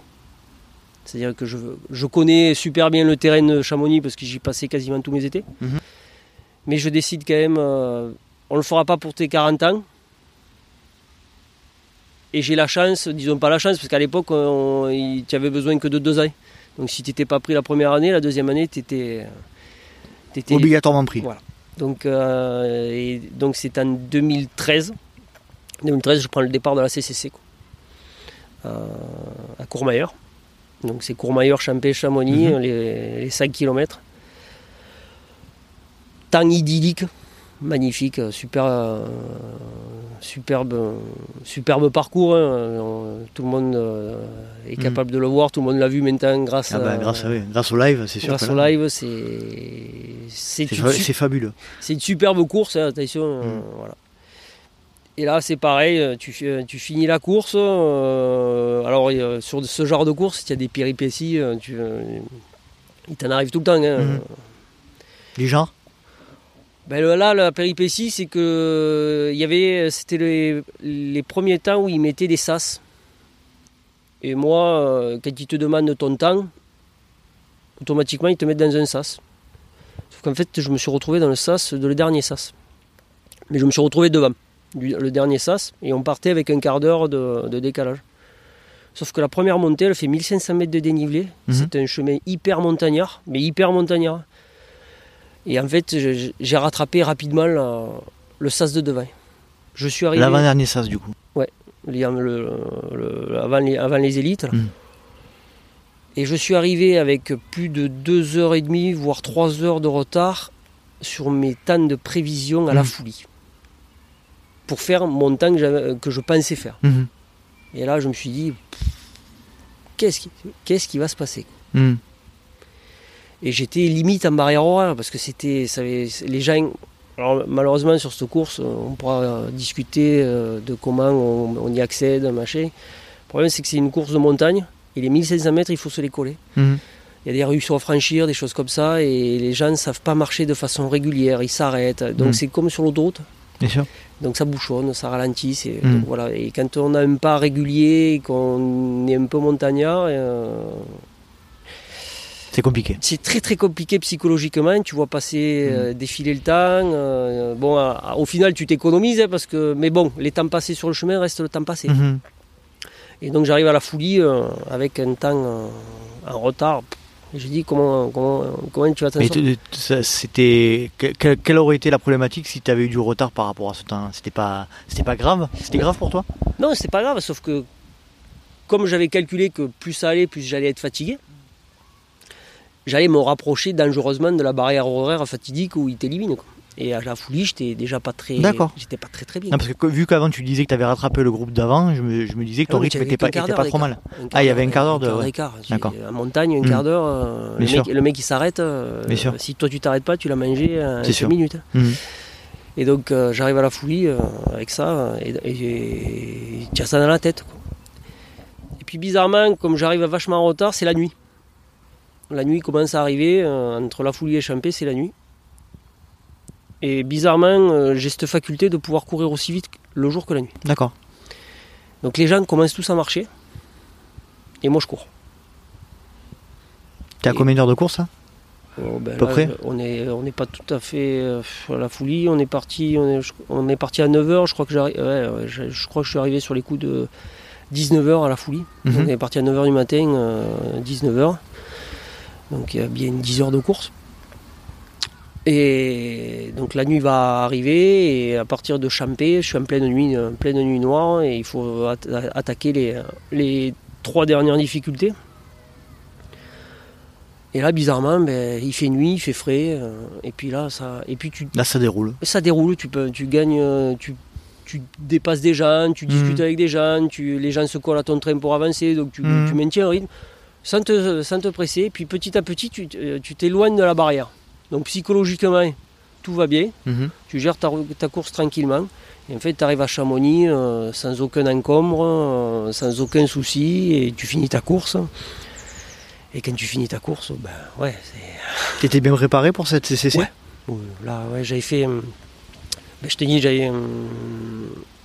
donc, j'avais fait. euh, le- quelques mois avant, j'avais fait le. Comment ça s'appelle. L'Ultra de Lozère, qui est sur deux jours, qui était un 110 km Mhm. dans, les gorges du Tarn. Qui est un truc euh, fantastique. Pareil, là, les 55 premiers kilomètres très compliqués, euh, très chaud. Bon, j'ai euh, failli, euh, j'ai failli abandonner. hein, Mhm. et j'ai failli abandonner et je n'ai pas abandonné parce qu'il y avait une, une élite qui s'était paumée.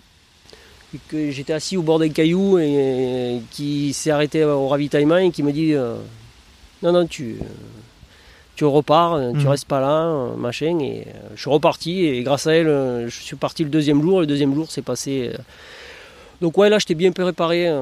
J'avais, j'a- j'avais fait des blocs, j'avais suivi. Bon, après, je, je te dis, moi, j'ai fait un peu la bonne franquette. Donc, tu trouves des, des plans, tu, tu le fais surtout au mental. Mhm. Mais je le, tu le fais pas dans un objectif de, de faire un temps, tu le fais dans un objectif de le finir. Mais surtout de pas lutter contre euh, cette épée de Damoclès qui est la barrière. C'est Mhm. en fait moi le seul truc qui me dérange, c'est de, de flirter avec elle. Mhm. Voilà. Alors à partir du moment où je suis à 3 heures ou 4 heures de la barrière, ben, le, le trail il va se passer, euh, Bien sûr. il va se passer tranquille. Mhm. Et puis il y a 2015 alors. 2015 c'est c'est C'est ton objectif euh, ah ouais là je passe 3 semaines à Chamonix. euh, Trois semaines à Chamonix ah ouais, j'ai passé. Ouais, ouais, là, moi j'ai toujours passé entre deux Ouais. et trois semaines à Chamonix. ouais. Et là, je passe trois semaines à Chamonix et j'arrive à Chamonix. euh, Pendant deux semaines, je fais rien. hein, et je me pointe euh, au départ. Et là, c'est. C'est le cataclysme. quoi. Parce que c'est. Je pense que c'est comme les marathoniens quand ils font New York, ils font Londres ou Berlin. euh, Ouais, là, euh, l'émotionnel est. Ah ouais? Ah ouais, c'est un paroxysme. En plus, je le fais avec un ami, Ouais. Avec d'autres amis aussi de, de Marseille avec qui je cours. Peut-être que tu le connais, euh, Julien Deschamps. Non. Qui, qui, qui cavale. C'était son premier ultra aussi, hein, Mhm. Julien. Bon, lui, euh, il- je crois qu'il le boucle en 20, euh, 26 heures ou 27 Ouais. heures. Voilà. Et, euh, et émotionnellement, ça, j'ai été, euh, j'ai été pris parce que, comme tu l'as dit, c'est 10 ans, 10 ans de labeur, Mhm. À peu près. Ça part à balle. Ouais. À balle. Parce qu'on est parti à 5 au kilo. euh, à bloc, à bloc. J'arrive aux ouches. J'ai failli abandonner. Ah ouais. Malaise. Les ouches tremblaient. J'ai j'ai failli arrêter. Il faisait une chaleur atroce. J'ai dit, c'est pas possible. Je m'arrête pas au ravito. Parce que j'avais décidé de pas m'arrêter. hein. J'ai dit, tu tires jusqu'à Saint-Gervais. On attaque la, première montée. Et là, dans la montée, je me fais doubler. doubler alors que, bon.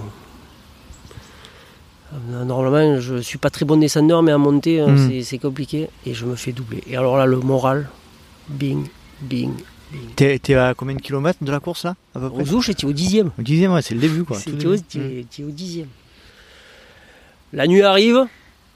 Commence à, disons, le, le- le- le jour commence à, à tomber et le- je bascule sur Saint-Gervais et tu as une, une balise. Je crois que si on regarde sur euh, Live Trail, je dois être euh, sur les 2700 ou 2500 qu'on est au départ, euh, je dois être 2000 centièmes. Ah ouais. Je suis au fond du fait tout. Au fond du fait tout. J'arrive Je à- rigole, mais. non, non, mais, non, non, mais tu peux en rigoler Compliqué. parce que j'arrive au, mais au fond du fait tout. J'arrive à Saint-Gervais, je suis un peu limite. Et avec Live Try, euh, en fait, euh, le ravitaillement des contaminements joie, je suis hors, hors barrière. Avec Live Try, je suis hors barrière. Avec le, avec rythme et la prévision de Life Ouais. Drive, tu, te fais, tu te fais sortir. je- je saute, à- je saute à- au contaminement joie. J'arrive au contaminement joie avant la barrière, on va dire euh, peut-être 20 minutes ou 15 minutes avant la barrière. Donc ravitaillement rapide parce que en fait la barrière te prend à la sortie. Mhm. Et après tu pars euh, direction, euh, comment on appelle, euh, le, col du bonhomme. Et là bizarrement ça revient. Ça revient un petit peu, tu, descends le col du bonhomme, tu repars, ça va à peu près, tu redoubles un peu du monde, mais il fait nuit donc euh, le, rythme est, le rythme est bon. Et à 6h du matin, euh, j'arrive en haut du col de la Seigne. Alors c'est magnifique, hein. 6h du matin, le jour se lève, euh, au fond tu es sur, en Italie. quoi. Mhm. Sauf que j'avais fait mon calcul sur une, un vieux tableur Excel. Et en fait, cette année-là, ils, avaient, ils ont rajouté un truc. Ils ont rajouté un truc qui s'appelait les pyramides calcaires. Parce qu'en fait, à l'époque, ils- l'UTMB ne faisait pas 10 000. Il leur manquait 400 mètres ou 300 mètres. Et ils nous font passer par les pyramides calcaires. Et les pyramides calcaires, c'est un chantier. Il n'y en a pas beaucoup qui y sont passés depuis, depuis 2015. Ils n'ont pas, euh, je crois Mhm. qu'ils y sont même pas passés cette année encore, l'année dernière. Les cailloux des calanques, c'est un truc, mais là-haut, c'est des blocos. Ah bon? Ah il y a des trucs, euh, voilà. Bon. Tu y passes un temps fou. Mais un temps fou. un temps fou. Il y a 400 mètres de dénivelé. Je crois qu'on a mis 2h30 ou- pour monter et descendre. Ah ouais. Ah, c'est garnage. Eh. Et j'arrive au lac Combal. Et là, c'est l'apocalypse au lac Combal. Il y en a de partout. De partout. Et les gens, euh, au ravitaillement, ils te disent euh, Je crois que cette année, ça va frapper sévère. Et moi, je, ma montre, je n'étais pas bien. quoi. Et je repars. Monte, euh, tu montes et après tu attaques la descente sur Courmayeur. Et là, Courmayeur, pareil, comme j'avais fait un mauvais calcul, je devais euh, théoriquement, euh, la barrière horaire, j'avais calculé dans ma tête, elle était à midi à Courmayeur. Et en fait, avec mes prévisions de descente, le temps qui me restait, j'ai dit, euh, je vais pas y arriver. Et là, le, moral a plongé, mais sévère. Et puis, il se passe un phénomène bizarre. Je ne sais pas si tu as remarqué, mais je cours avec deux, deux gris-gris sur, J'allais te, j'allais te poser la question en fin de- en fin de- de- en fin d'épisode, mais vas-y, vas-y, euh, tu, tu peux y aller. je cours avec deux gris-gris. En fait, ces deux gris-gris, c'est euh, mes enfants. En fait, Ouais. ils me l'ont donné quand j'ai fait euh, mon Oui. premier 5 km, Mhm. au départ de mon premier 5 km. Donc, ils ont vécu tous mes ultras jusqu'à l'UTMB. Sauf que j'avais Mini sur, euh, sur un côté et Mini, elle, elle- elle parlait avant. Mais comme elle a subi euh, déjà euh, les Templiers, elle avait pris 18 heures la pluie, elle parlait plus. euh, et à ce moment-là, dans la descente de Courmayeur, elle me parle. C'est pas elle reparle. Mais j'ai rien fait. Elle me dit, comme aurait pu te dire ta fille ou ma fille, je t'aime, ou elle dit I love you. Et je dis, n'est-ce pas possible? Je continue et elle reparle. Alors, soit j'ai halluciné, Ouais. ou soit c'est réel. Et là, bizarrement, un flash, je regarde ma- mon, mon papier et il me dit, mais c'est à 13h que tu dois arriver à Courmayeur. Et là, je regarde l'heure et je dis, mais c'est bon, tu as une heure d'avance. Et je repars. Et j'arrive à Courmayeur. Bon, Courmayeur, j'arrive à, mi- à midi, il faisait une chaleur accablante. Ouais. Et bizarrement, ma fille avait décidé de faire le ravito. Et euh, j'y reste trois quarts d'heure dans le ravito. Je mange même pas, j'étais, j'étais pas bien. Je, je, je repars et, et là je dis, bah, de toute façon maintenant c'est fini, c'est les barrières qui t'élimineront. On, est quasiment à la mi-parcours et euh, dans ma, dans ma tête je me dis c'est les barrières horaires qui vont te, qui vont te, te Mhm. virer. quoi. Et je pars et là il faut monter, euh, il faut monter à Bertogne et, et je pars et bizarrement les sensations reviennent. J'étais pas fatigué mais et les sensations là elles arrivent. Et là l'UTMB a commencé. C'est-à-dire que mon UTMB a commencé à Courmayeur. D'accord. Et puis là, euh, après je connaissais le parcours puisque globalement euh, c'est le même parcours que la CCC. Mhm. Donc je savais où j'allais. euh, il fallait passer l'emblématique Grand Col Ferré, descendre et puis la Foulie et, et là c'est parti. C'est vraiment parti. Je suis rentré dans ma deuxième nuit. Mhm. Et tu arrives, euh, je suis arrivé à Chamonix euh, à 13h, 13h le dimanche après-midi, euh, au bout de 43 heures, euh, en me disant tu, as, tu as failli sauter au contaminement de joie pour un quart d'heure et tu arrives à, à Chamonix avec quasiment 3h30 d'avance sur, Sur la- sur la barrière finale. horaire. Donc c'est là que tu te dis, si physiquement ça va, Mhm. Physiquement ça va, c'est la tête qui commande. Donc euh, il faut un peu lutter contre sa tête. Il faut, euh, les douleurs, elles vont pas s'arranger. Par contre, la tête peut s'arranger. Qu'est-ce que tu ressens quand tu arrives C'est quoi ton... Ah, c'est le, pre- le premier sentiment qui te vient? Le premier sentiment, c'est déjà tu es accueilli quand tu arrives à 1h de l'après-midi à Chamonix, tu es un peu comme euh, l'un des premiers. quoi. T'es une rockstar. c'est- C'est blindé de monde. Ouais. C'est blindé de monde. C'est- Il y en a partout. Les gens sont à- aux terrasses des restos, dans les bars. C'est Ah, c'est pour ça que mes deux potes qui ont fait l'UTMB, ils ont fait 43 heures comme toi. En fait, vous avez calculé votre temps pour arriver au, au rush. Ben ouais, mais moi, quand, quand Ah. je, quand- quand je suis arrivé pour la CCC, je suis arrivé à 6h du matin. Oui, Et à pas 6h du matin, il n'y a que les gens qui sortaient de boîte alors. alors, ils, ils sont très festifs, hein. Mais c'est pas, le même, c'est pas la même population. c'est pas la même population. Ils sont très gentils, mais c'est pas les mêmes. C'est clair. Donc, ouais, tu, donc euh, 43 heures, tu arrives vraiment. Ouais. euh, tu arrives. tu- ouais, tu, tu arrives, tu, tu, es libéré de. Tu n'es pas libéré, tu, tu, as du mal à réaliser quand même. Tu as du mal à réaliser parce que tu as passé 43 heures dehors, j'ai pas dormi une seule fois.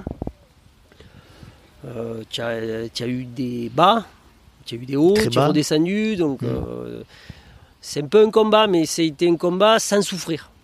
Tu vois, je, c'est, c'est- Plus psychologique alors. Ouais, c'est plus une, une lutte euh, sur les sensations, sur la gestion. Sur la motivation, sur, Ouais, la, que- sur les bases de motivation. Ouais, sur que, la- que vraiment sur l'aspect physique des choses, parce que tu en fait, euh, physiquement, je ne l'ai pas subi. On va Mhm. dire, je l'ai plus subi euh, en- par rapport à des erreurs que j'aurais pu faire sur Mhm. mon calcul, parce que ben oui, j'avais oublié, j'avais pas regardé qu'il y avait des pyramides calcaires. quoi. Donc déjà ça, pile. Mhm. Tu prends dans la tête. hein. Tu t'es trompé d'une heure sur la barrière horaire de, de Courmayeur. Pim, allez.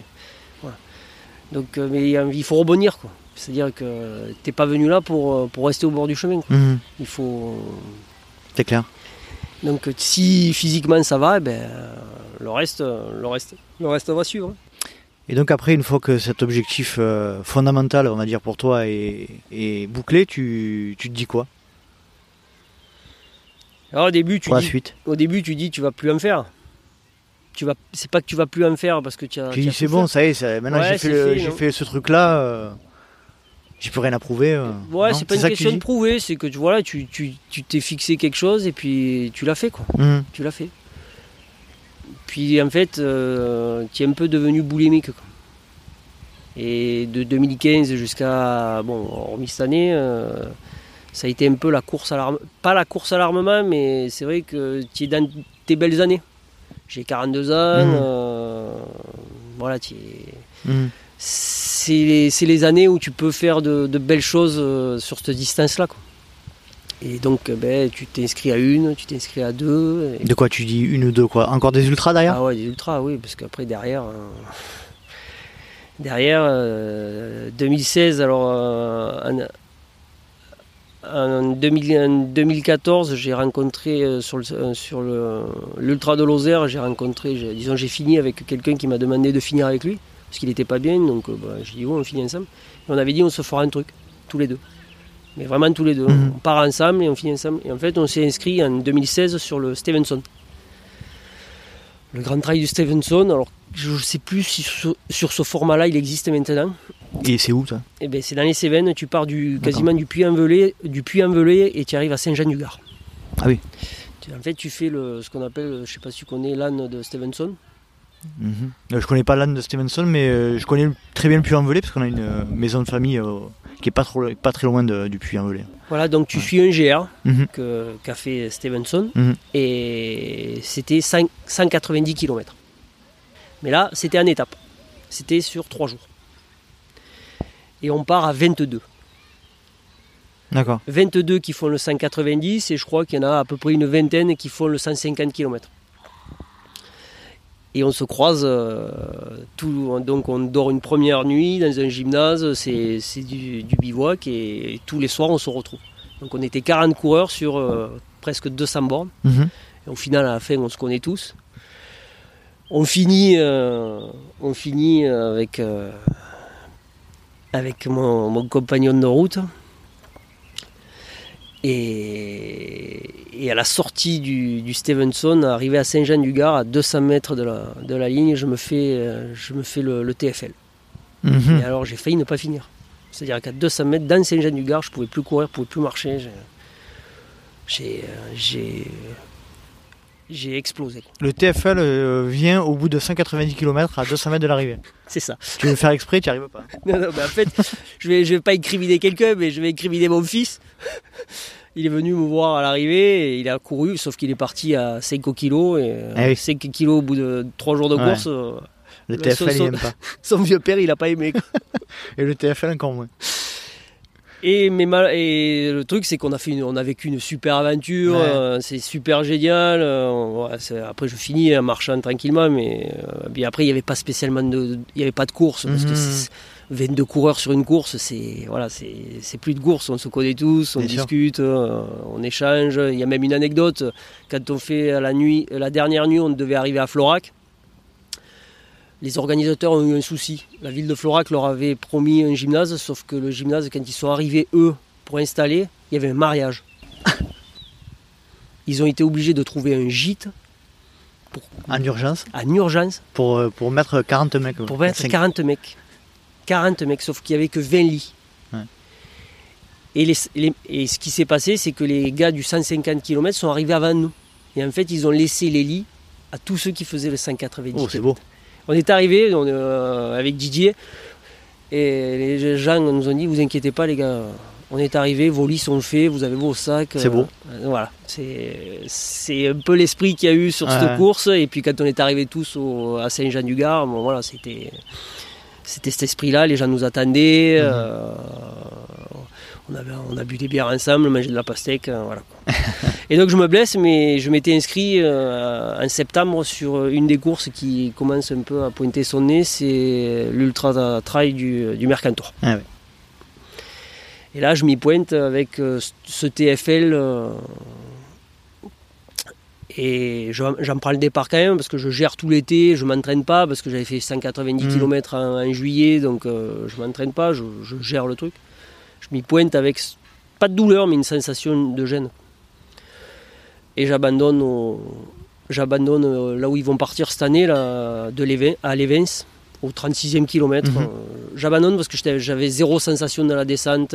Et sauf que le l'UTCAM, quand tu le fais, euh, c'est. Plus ça va, moins ça va. Quoi.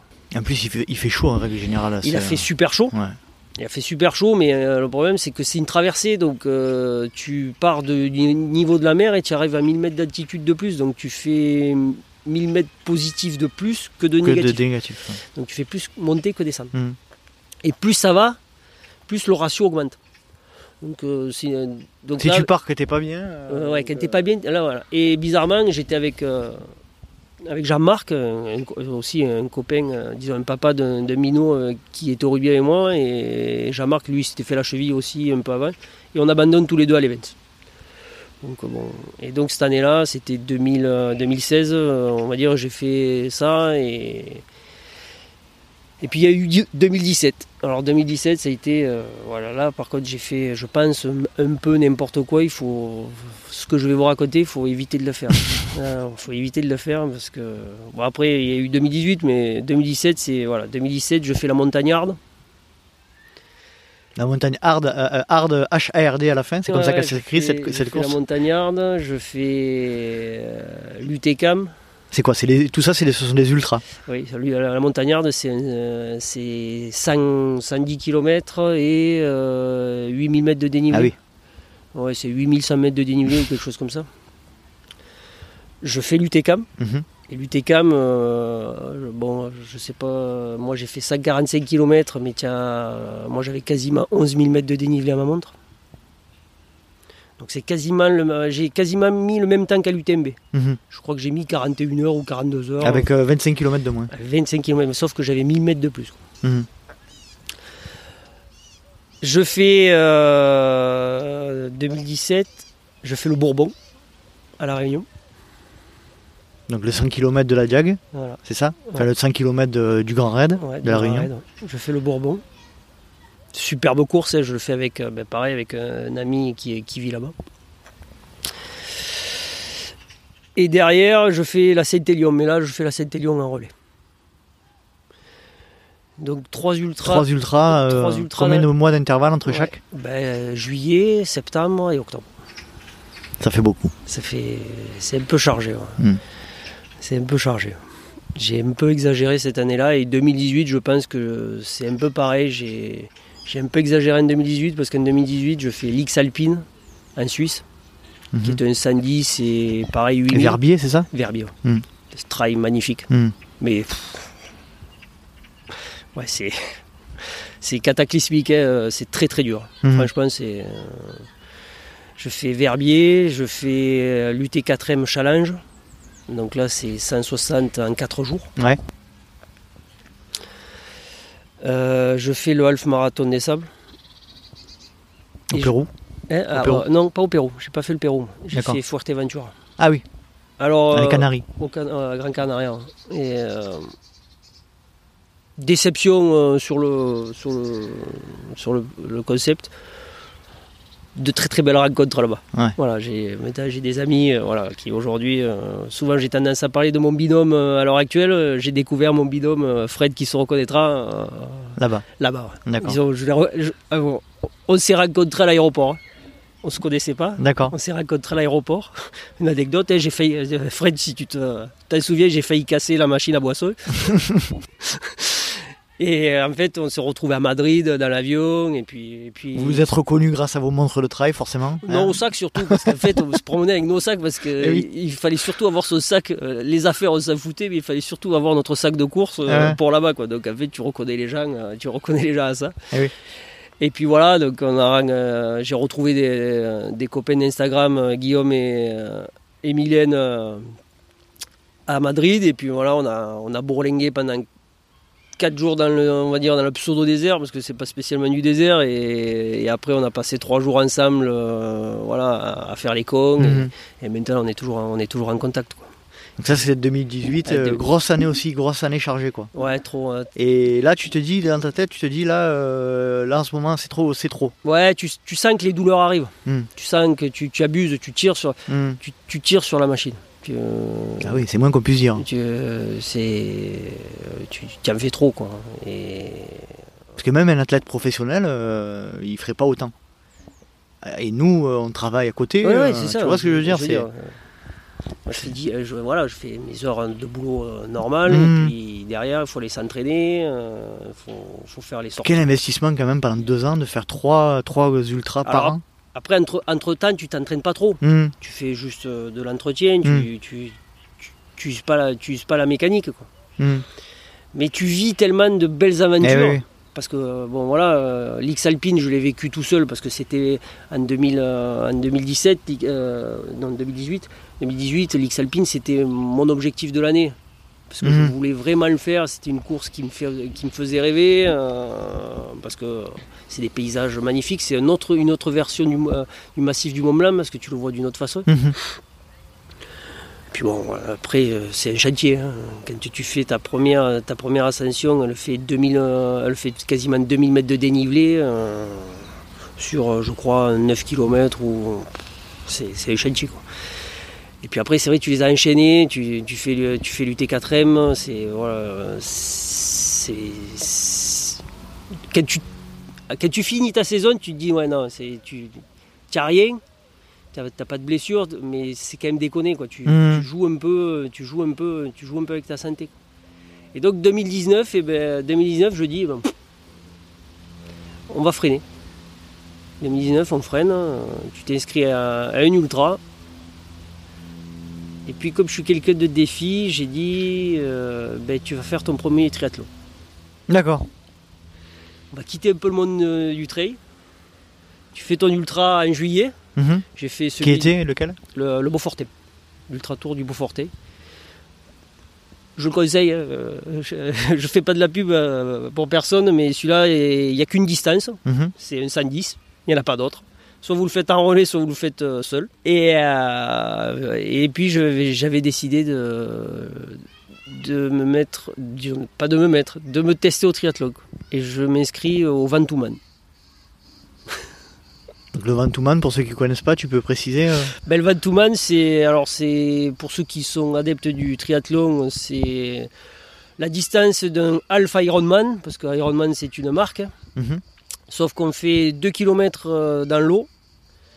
On fait 95 km à vélo, sauf que dans les 95 km, il y a l'ascension du Ventoux. D'accord. Et arrivé en haut du Ventoux, on fait un semi-marathon à la station de- du Bon-Serein. Mhm. un semi-marathon dans les cailloux. Avec euh, 300 ou 400 mètres de dénivelé, c'est pas très. On fait 4, petites boucles. Sauf que je sais pas nager un kilomètre. je sais pas nager un kilomètre. Donc euh, quand je me suis inscrit euh, en 2018, euh, j'ai commencé un peu à nager durant ma préparation pour le Beaufortin. Mhm. J'ai fait un swimrun. Un effort, un très très joli effort. Je fais abstraction de la course, de la course à pied. Je me dis, de toute façon, on y va, on y va comme ça pour la course à pied, sauf qu'il faut se mettre à faire du vélo. Mhm. Et puis il faut surtout se mettre à nager. Sauf que je sais. Alors je sais nager, sauf que je sais pas nager un kilomètre. Eh oui. Nager en piscine, c'est hors de question. J'y suis allé en hiver, euh, j'ai failli me battre. Oui, non, c'est- une horreur. c'est un concept. La piscine municipale est, est- est un concept. Ouais, ouais, non, non, mais voilà, c'est un peu. euh, Bon, ceux qui font de la piste, c'est un peu les mêmes personnages. Disons, c'est pas les mêmes personnages. Je veux dire, c'est pour moi, c'est le même effort et j'y prends pas de plaisir. Mhm.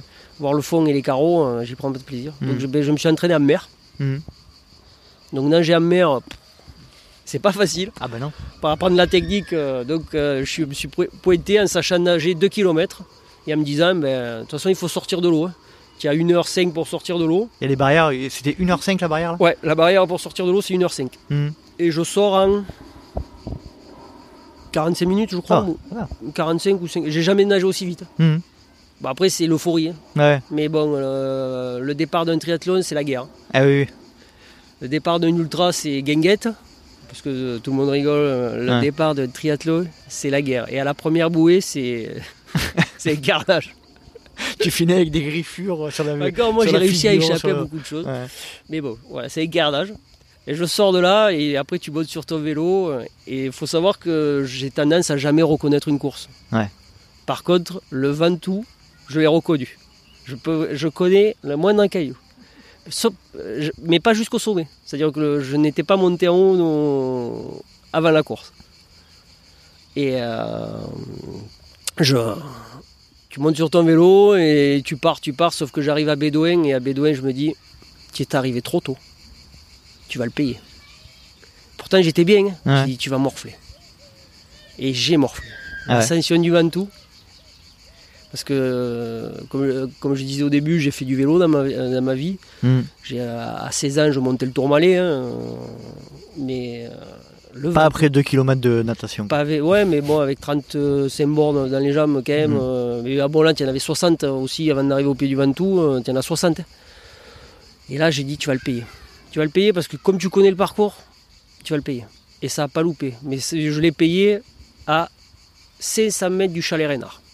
Je sais pas si tu connais l'ascension. A une J'y étais la semaine dernière il y a une petite épingle, Mhm. et après c'est un peu plat. Mhm. À 500 mètres du chalet Reynard, extinction des feux. Extinction des feux. Je me suis arrêté, j'ai posé et je me suis allongé par terre. D'accord. Il y a très peu de cyclistes qui se sont arrêtés. Messieurs, c'est pas très joli joli. Il y a juste une personne qui s'est arrêtée, euh, qui m'a demandé si ça allait. J'ai dit oui, vous inquiétez pas, je, je prends, mon, je prends mon temps. euh, je suis à l'aise sur la barrière, donc euh, je Mhm. je m'affole pas. Et j'arrive au chalet Rédard. Et au chalet Rédard, c'était vers deux. Ah, il, y avait, il y avait un monde qui était pas bien. Il y en Mhm. avait deux ou trois qui étaient allongés avec des couvertures de survie. Où j'ai dit je reste pas là. Il te reste 6 km. On va, quand même pas, on va pas y passer la semaine. Donc, et je repars du chalet Rénard et, puis je finis, finis ça tranquillement. Et tu arrives là-haut, tu n'as jamais vu le sommet, tu t'arrêtes pas. J'étais oxydé quand je suis arrivé en haut. j'étais, euh, j'ai- Mhm. j'ai dit la course à pied, ça va être compliqué. Au final, la course à pied se passe super bien. Et, et tu finis le triathlon et là, tu te dis, c'est pareil que le marathon. Ça va pas être ma distance. Mhm. Ça va pas être mon effort. Ça va pas être ta mentalité. Non, c'est pas ça, c'est que c'est pas mon effort, c'est l'investissement. L'investissement d'entraînement qui est terrible. Mhm. Quand je prépare un ultra, les grosses semaines, je cours entre 12 et 13 heures par semaine. Mhm. Tu fais une grosse sortie de 4-5 heures, euh, on est d'accord. hein. Voilà, et puis Tu vas faire un bloc euh, bloc, deux semaines avant, et tu te voilà. tu, tu- voilà, tu, montes à 13, On dit, 13 on dit pas qu'un ultra c'est facile à faire, attention. Non, non, Moi je sais pas. hein, je- Non, non. Je dis pas ça, sauf que le volume d'entraînement, on, on croit que c'est énorme. Mais le triathlon, je n'ai pas tout fait et je suis monté à 19 heures d'entraînement. Entre le vélo, la natation, la course Mm. à pied, disons, 19 heures. Le renfort, le machin, Par semaine. par semaine. Ouais, ça, fait, ça, Et j'ai pas tout fait. ça occupe. C'est-à-dire que je- on m'avait donné un plan d'entraînement, j'ai pas tout fait. Mhm. Parce que j'ai pas le temps, quoi. C'est trop. C'est trop. Je- Et je n'ai fait que, comme on dit, un half. C'est-à-dire Mhm. que je n'ai fait que, on va dire, une, la moitié de la distance reine de, de ce sport. euh, Je ne sais pas comment il faut. Donc je suis arrivé là-haut, je l'avais fait, j'étais content parce que c'était pareil, c'était une connerie hein, Mhm. de décider ça comme ça une, année avant. et de- C'est une connerie. hein. Mais tu arrives là-haut, tu es quand même content de l'avoir fait, mais ouais, je ne vais pas y regoûter. D'accord. Je C'était pas- pas ton monde. Ouais, c'est pas mon monde, ouais, parce que bon, après, c'est, je vais pas, pas, je vais pas balancer sur, le, sur les esprits, mais C'est pas pareil. on fait pas pareil. Je- ils, sont bien, ils sont bien dans leur truc, c'est super, sauf que moi, euh, j'ai besoin de me détendre, de Mm. déconner. De, c'est, un peu, c'est un peu stressant, c'est un peu oppressant comme, euh, Mhm. comme système. Ah, c'est plus l'esprit de compétition est beaucoup plus présent, je pense. Ça n'a rien à voir. Ouais, puis euh, alors après, euh, je vais parler des prix. euh, je- on peut parler de prix. hein. Je veux dire, pour s'inscrire à ce genre de distance, euh, c'est aussi cher que s'inscrire à l'UTMB. quoi. Et l'UTMB, c'est le Graal, quoi. Disons. Mhm. C'est, je vais pas, pas- peut-être pas le Graal, mais je veux dire, c'est la, la distance. euh, Bah ouais. c'est- L'UTMB, c'est l'événement mythique du trail, du trail running quand même. hein. Voilà, ouais. On peut dire ce qu'on veut. On peut dire, euh, voilà, on peut dénigrer ou quoi que ce Mhm. soit, mais ça reste, ça reste quelque chose de, de très important. Mhm. Et le dossard est cher, mais derrière, moi je dirais que ça peut s'expliquer parce que euh, il y a une entreprise, et puis il y a a une organisation, et je veux dire, on est toujours en sécurité. Mhm. J'ai fait, euh, je vais pas parler de Fuerteventura, on a payé euh, un dossard euh, et on est, je me suis pas senti en sécurité, Mhm. en plein milieu d'un désert. Mhm. Voilà. Donc je, Ah, ça, ça fait du bien de le rappeler. Non, non, mais voilà, c'est moi, je, Hmm. je, Je suis absolument d'accord. je suis pas, je suis pas un fanat de, des, grosses, des grosses structures. Mais au moins, quand on a payé un dossard de 250 ou 270 euros, euh, on part. Au ravitaillement, on n'est pas emmerdé. Euh, Il y aura en haut des montagnes, tu as, des des cabanes pour les mecs euh, si jamais tu n'es Mhm. pas, t'es pas bien. Bon, voilà, quoi, je veux dire, tu, tu pars, tu es en sécurité. Il y a des courses où tu payes euh, quasiment le même prix et, Mhm. et c'est. Sans commune mesure. Ça, non, ça n'a rien. à voir, Mm. voilà. Donc ouais, le, triathlon, non. non. Et donc tu reviens là 2020, du coup malheureusement, tu, tu comptais faire quoi cette année à part à part ce fameux Covid là qui nous a un peu tous bloqués dans nos dans nos objectifs? Ben, j'avais pas j'avais j'avais pas spécialement coché euh, quelque chose sauf au dernier moment en fin d'année 2019 euh, parce qu'en 2018 en 2018 j'ai fait l'UTLO en, Italie l'UTLO l'UTLO c'est du côté des lacs euh, comment ça s'appelle? Oh pétard les lacs majeurs mhm. Très très joli travail. Petite organisation, mais très très sympathique, avec plusieurs distances. Mhm. Et j'y suis allé pour accompagner euh, une copine qui venait d'Israël, qui m'a demandé euh, à la dernière minute de, venir l'accompagner. Moi, je sortais euh, de plusieurs ultras et elle m'a baissé. Je, rentrais de Fouerté, elle m'a dit viens, mais j'ai dit ouais, mais on y va. Et elle voulait faire une distance de, de l'UTMB. Mais sauf qu'elle ne se sentait pas de faire l'UTMB. Et euh, on s'est inscrit à la dernière minute à la TDS. On s'était inscrit en groupe. Et on a été tiré au sort dès le premier coup. Mhm. Donc en fait, cette année, euh, on aurait dû participer euh, à la TDS en fin d'année. D'accord. Et comme ben, le Covid est arrivé, on aurait pu se croiser à Chamonix, moi étant sur l'OCC, toi sur la TDS, mais malheureusement, ça ne sera pas le cas. Donc oui, on n'aura pas l'occasion de se croiser euh, malheureusement à l'UTMB. Peut-être du coup en 2021 pour toi? Ben si la copine décide de le faire, j'y retournerai. Si elle y retourne pas, j'irai peut-être pas. Vu un peu le coup de nord qu'ils nous ont fait, euh, je suis pas. voilà. On va en parler deux minutes. Qu'est-ce que tu penses de, la décision de la direction de l'UTMB de. Enfin, décision? C'est. Mon point de vue, il est un peu partagé là-dessus, c'est qu'il c'était écrit dans le règlement. Euh, euh, pour ceux qui ne sont pas au courant, donc l'UTMB a été annulé à cause du Covid. Le, le remboursement des, dossards ne sera fait qu'à hauteur de 55%. Euh, et donc ça pose de, ça, posé de nombreuses réclamations dans, le milieu du trail.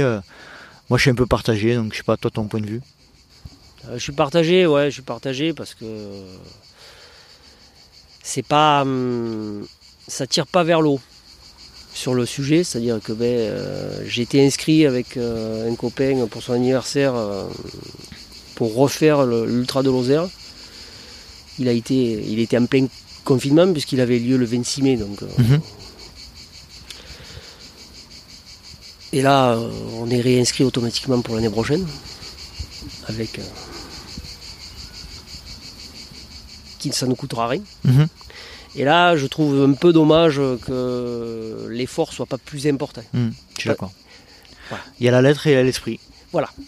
c'est pour ça que effectivement, je suis un peu d'accord avec toi.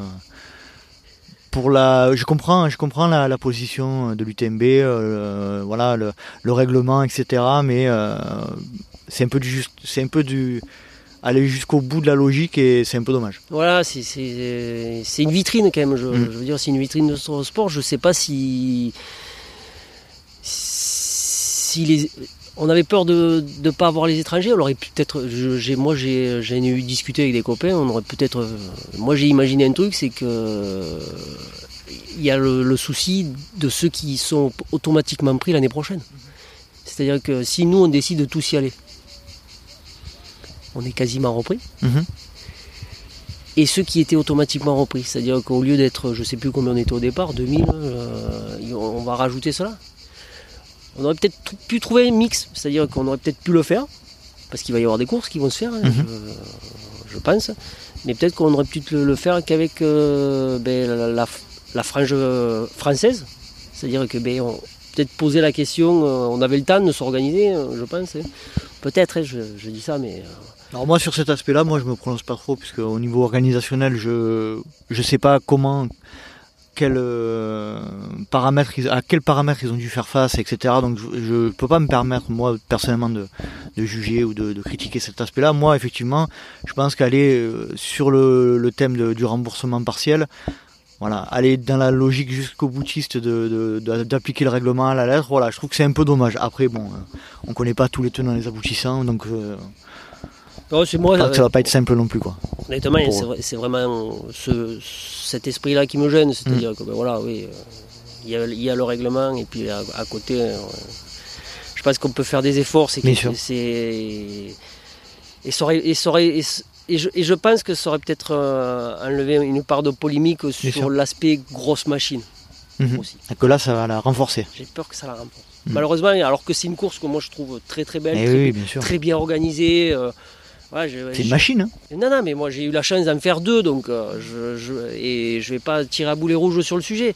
C'est un endroit, c'est une super organisation, c'est très convivial. euh, Mhm. Les, les, les, les bénévoles qui sont là, euh, ils sont là à H24, euh, on manque de rien, on est, on est les rois du on est les rois du pétrole quand on fait cette course. Mhm. Et que ça soit du premier au dernier, on est les rois du pétrole. Donc ouais, je trouve que c'est c'est un peu dommage. Euh, on va changer un petit peu de sujet. Euh, on te voit énormément sur les réseaux sociaux et notamment Instagram. C'est là où c'est là où je t'ai connu et, j'ai vu un petit peu ce que tu proposais. Est-ce que tu peux nous parler un petit peu de ta communauté, euh, comment elle s'est construite et voilà comment tu vois un peu cet aspect-là? Ma communauté, euh, faut laisser construite vraiment.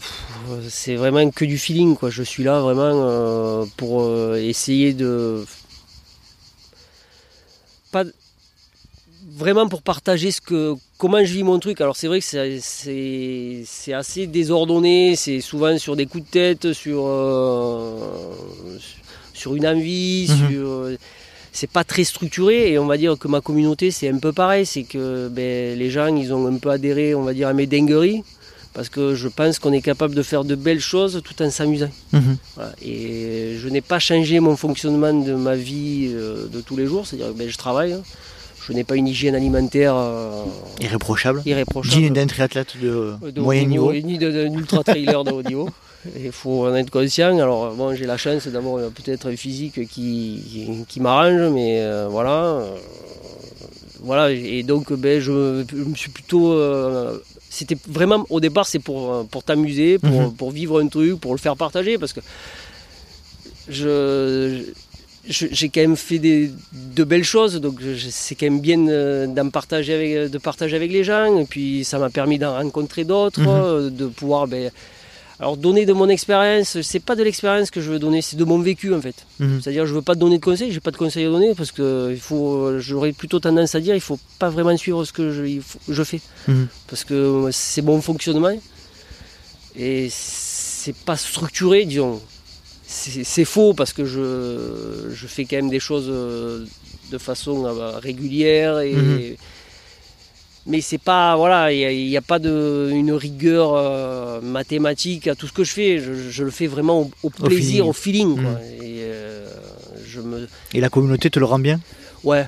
Après, j'ai un retour sympa. Après, bon, euh, sur tous les réseaux, il y, a du- il y a du bon et du mauvais. Bien sûr. mais voilà, on- les choses vivent. Et comme j'ai tendance à dire, j'ai une autre vie à côté. Mhm. J'ai ma vie. quoi. J'ai une vie professionnelle. euh, Est-ce que tu peux nous expliquer pourquoi le Taz? Ah, pourquoi le Taz? Bah, Comme j'ai dit, euh, quand j'étais gamin, euh, il y a les Looney Tunes et il y a une bestiole qui s'appelle le Taz euh, qui tourne sur elle-même et qui, et qui fait un peu n'importe quoi et qui part dans tous les sens. Et ben, c'est un peu moi. Quoi. Pour exemple, euh, on va peut-être revenir en arrière sur ma genèse du sport, mais j'ai fait mon premier 19 km, j'avais 15 ans. quoi Mhm. de course à pied parce que sur un coup de tête il voulait m'arrêter au premier tour et puis tout compte fait j'en ai fait trois quoi. voilà, à 17 ans j'ai fait les 24 heures à pédalo de Istres. Voilà, parce que ben voilà, je, je- Tu tiens pas à place j'ai du mal à tenir en place. Je Mm. suis un boulimique de la vie, un boulimique de, de faire des choses, Mm. mais je les fais pas pour les autres, je les fais, je les fais pour moi parce que Que tu en ressens le besoin. j'en ai, besoin. Mm.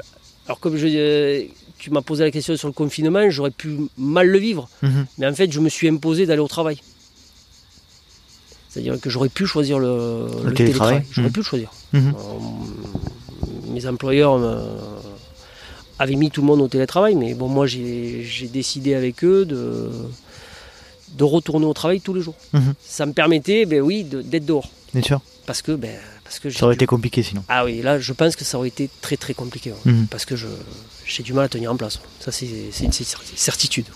Et le loup?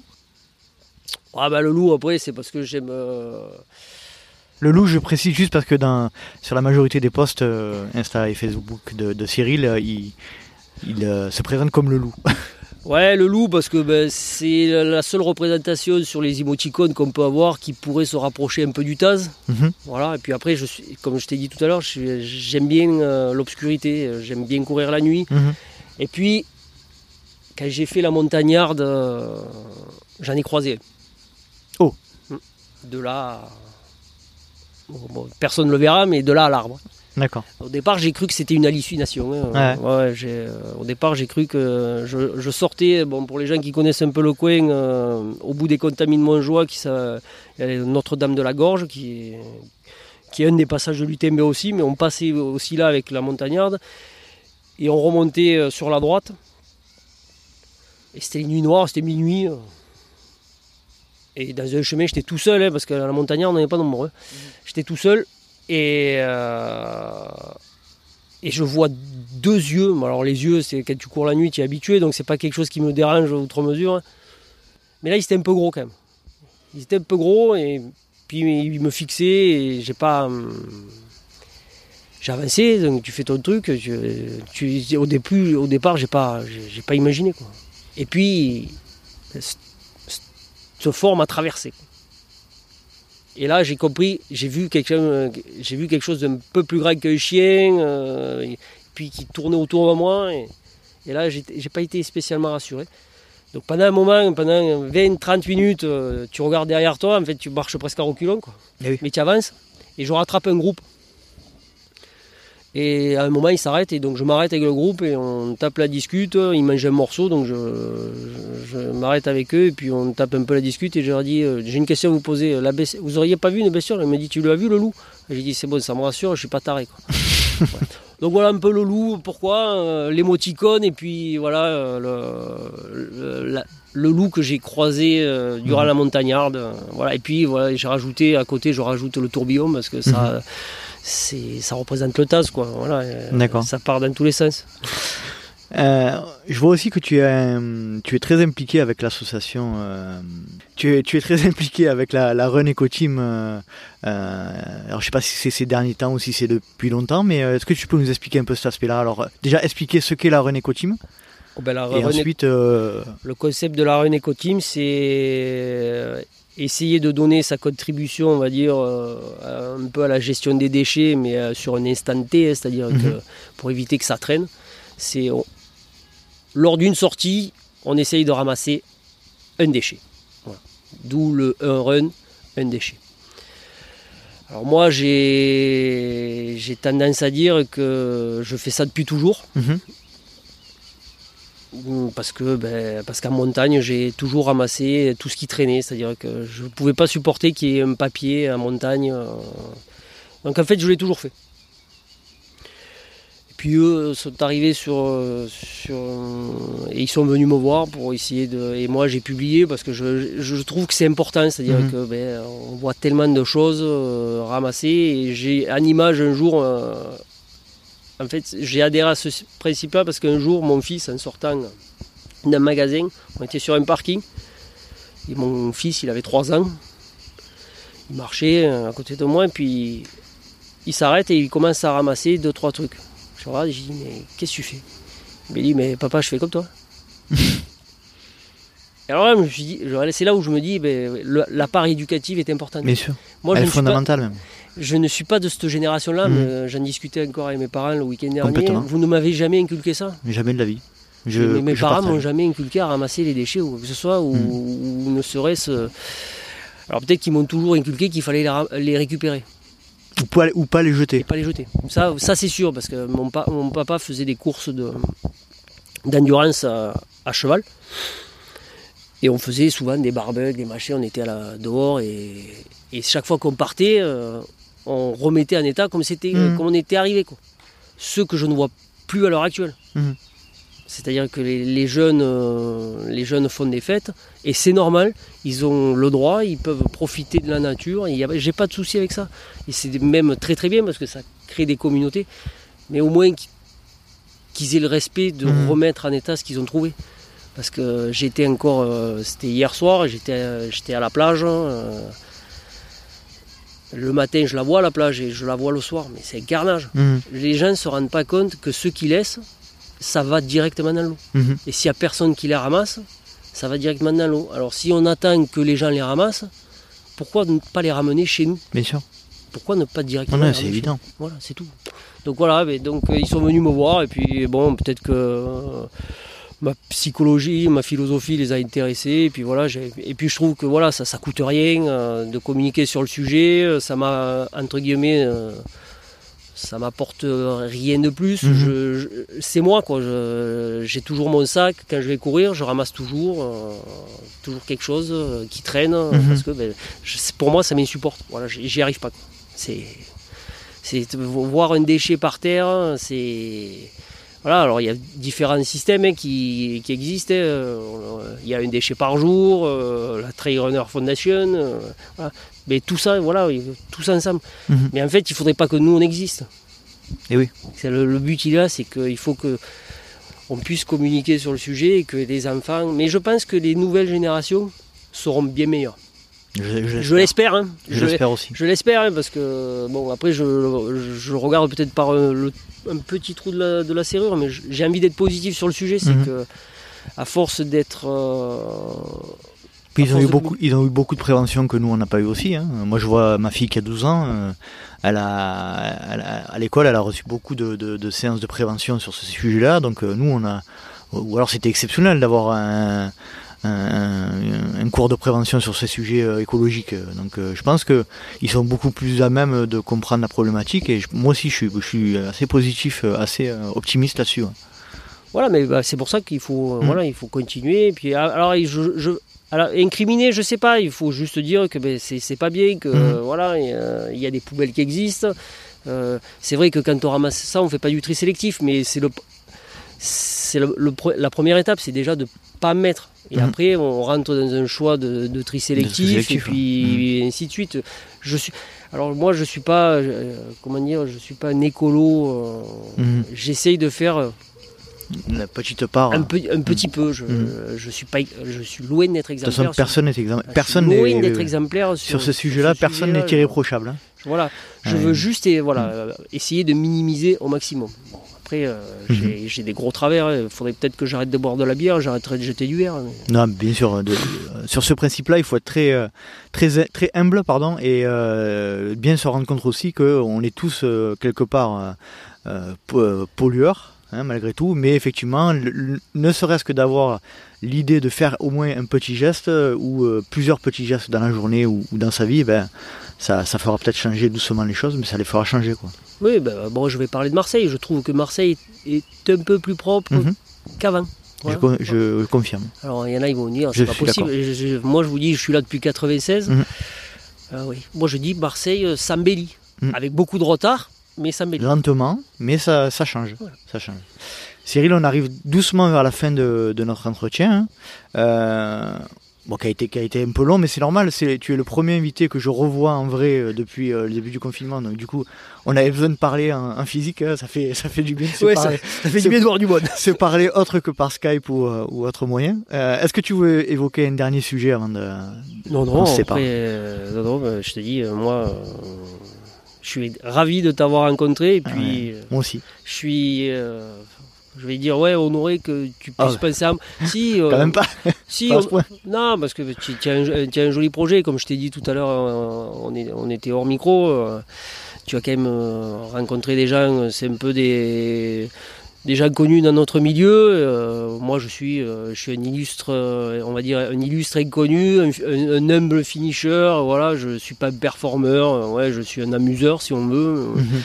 Mais ouais, je fais les, je, fais ça avec passion. Voilà, tout simplement. Mhm. En tout cas, le but premier du, projet, c'est de, faire parler tout le monde et. je, suis ravi que tu, que tu, que tu sois venu me rencontrer. on va finir par les questions rapides. Tu les attendais, celles-là Euh, oui. euh, Allez, c'est parti. Euh, donc, des réponses courtes et pas d'arguments. Plat favori après la course. pizza, Boisson favorite. bière. Ouais, pas de doute, c'est bien.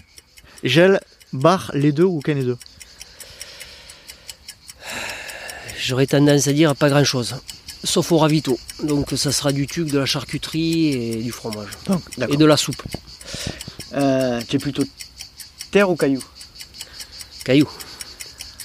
Tu préfères courir en France ou à l'étranger? Je dirais la France. Bien que j'ai découvert deux, trois endroits à l'étranger, mais je, je suis attaché à mon, à mon pays parce que j'ai tendance à le connaître et il est beau. On a de quoi faire. Racine ou verglas? Racine. T'aimes pas le verglas?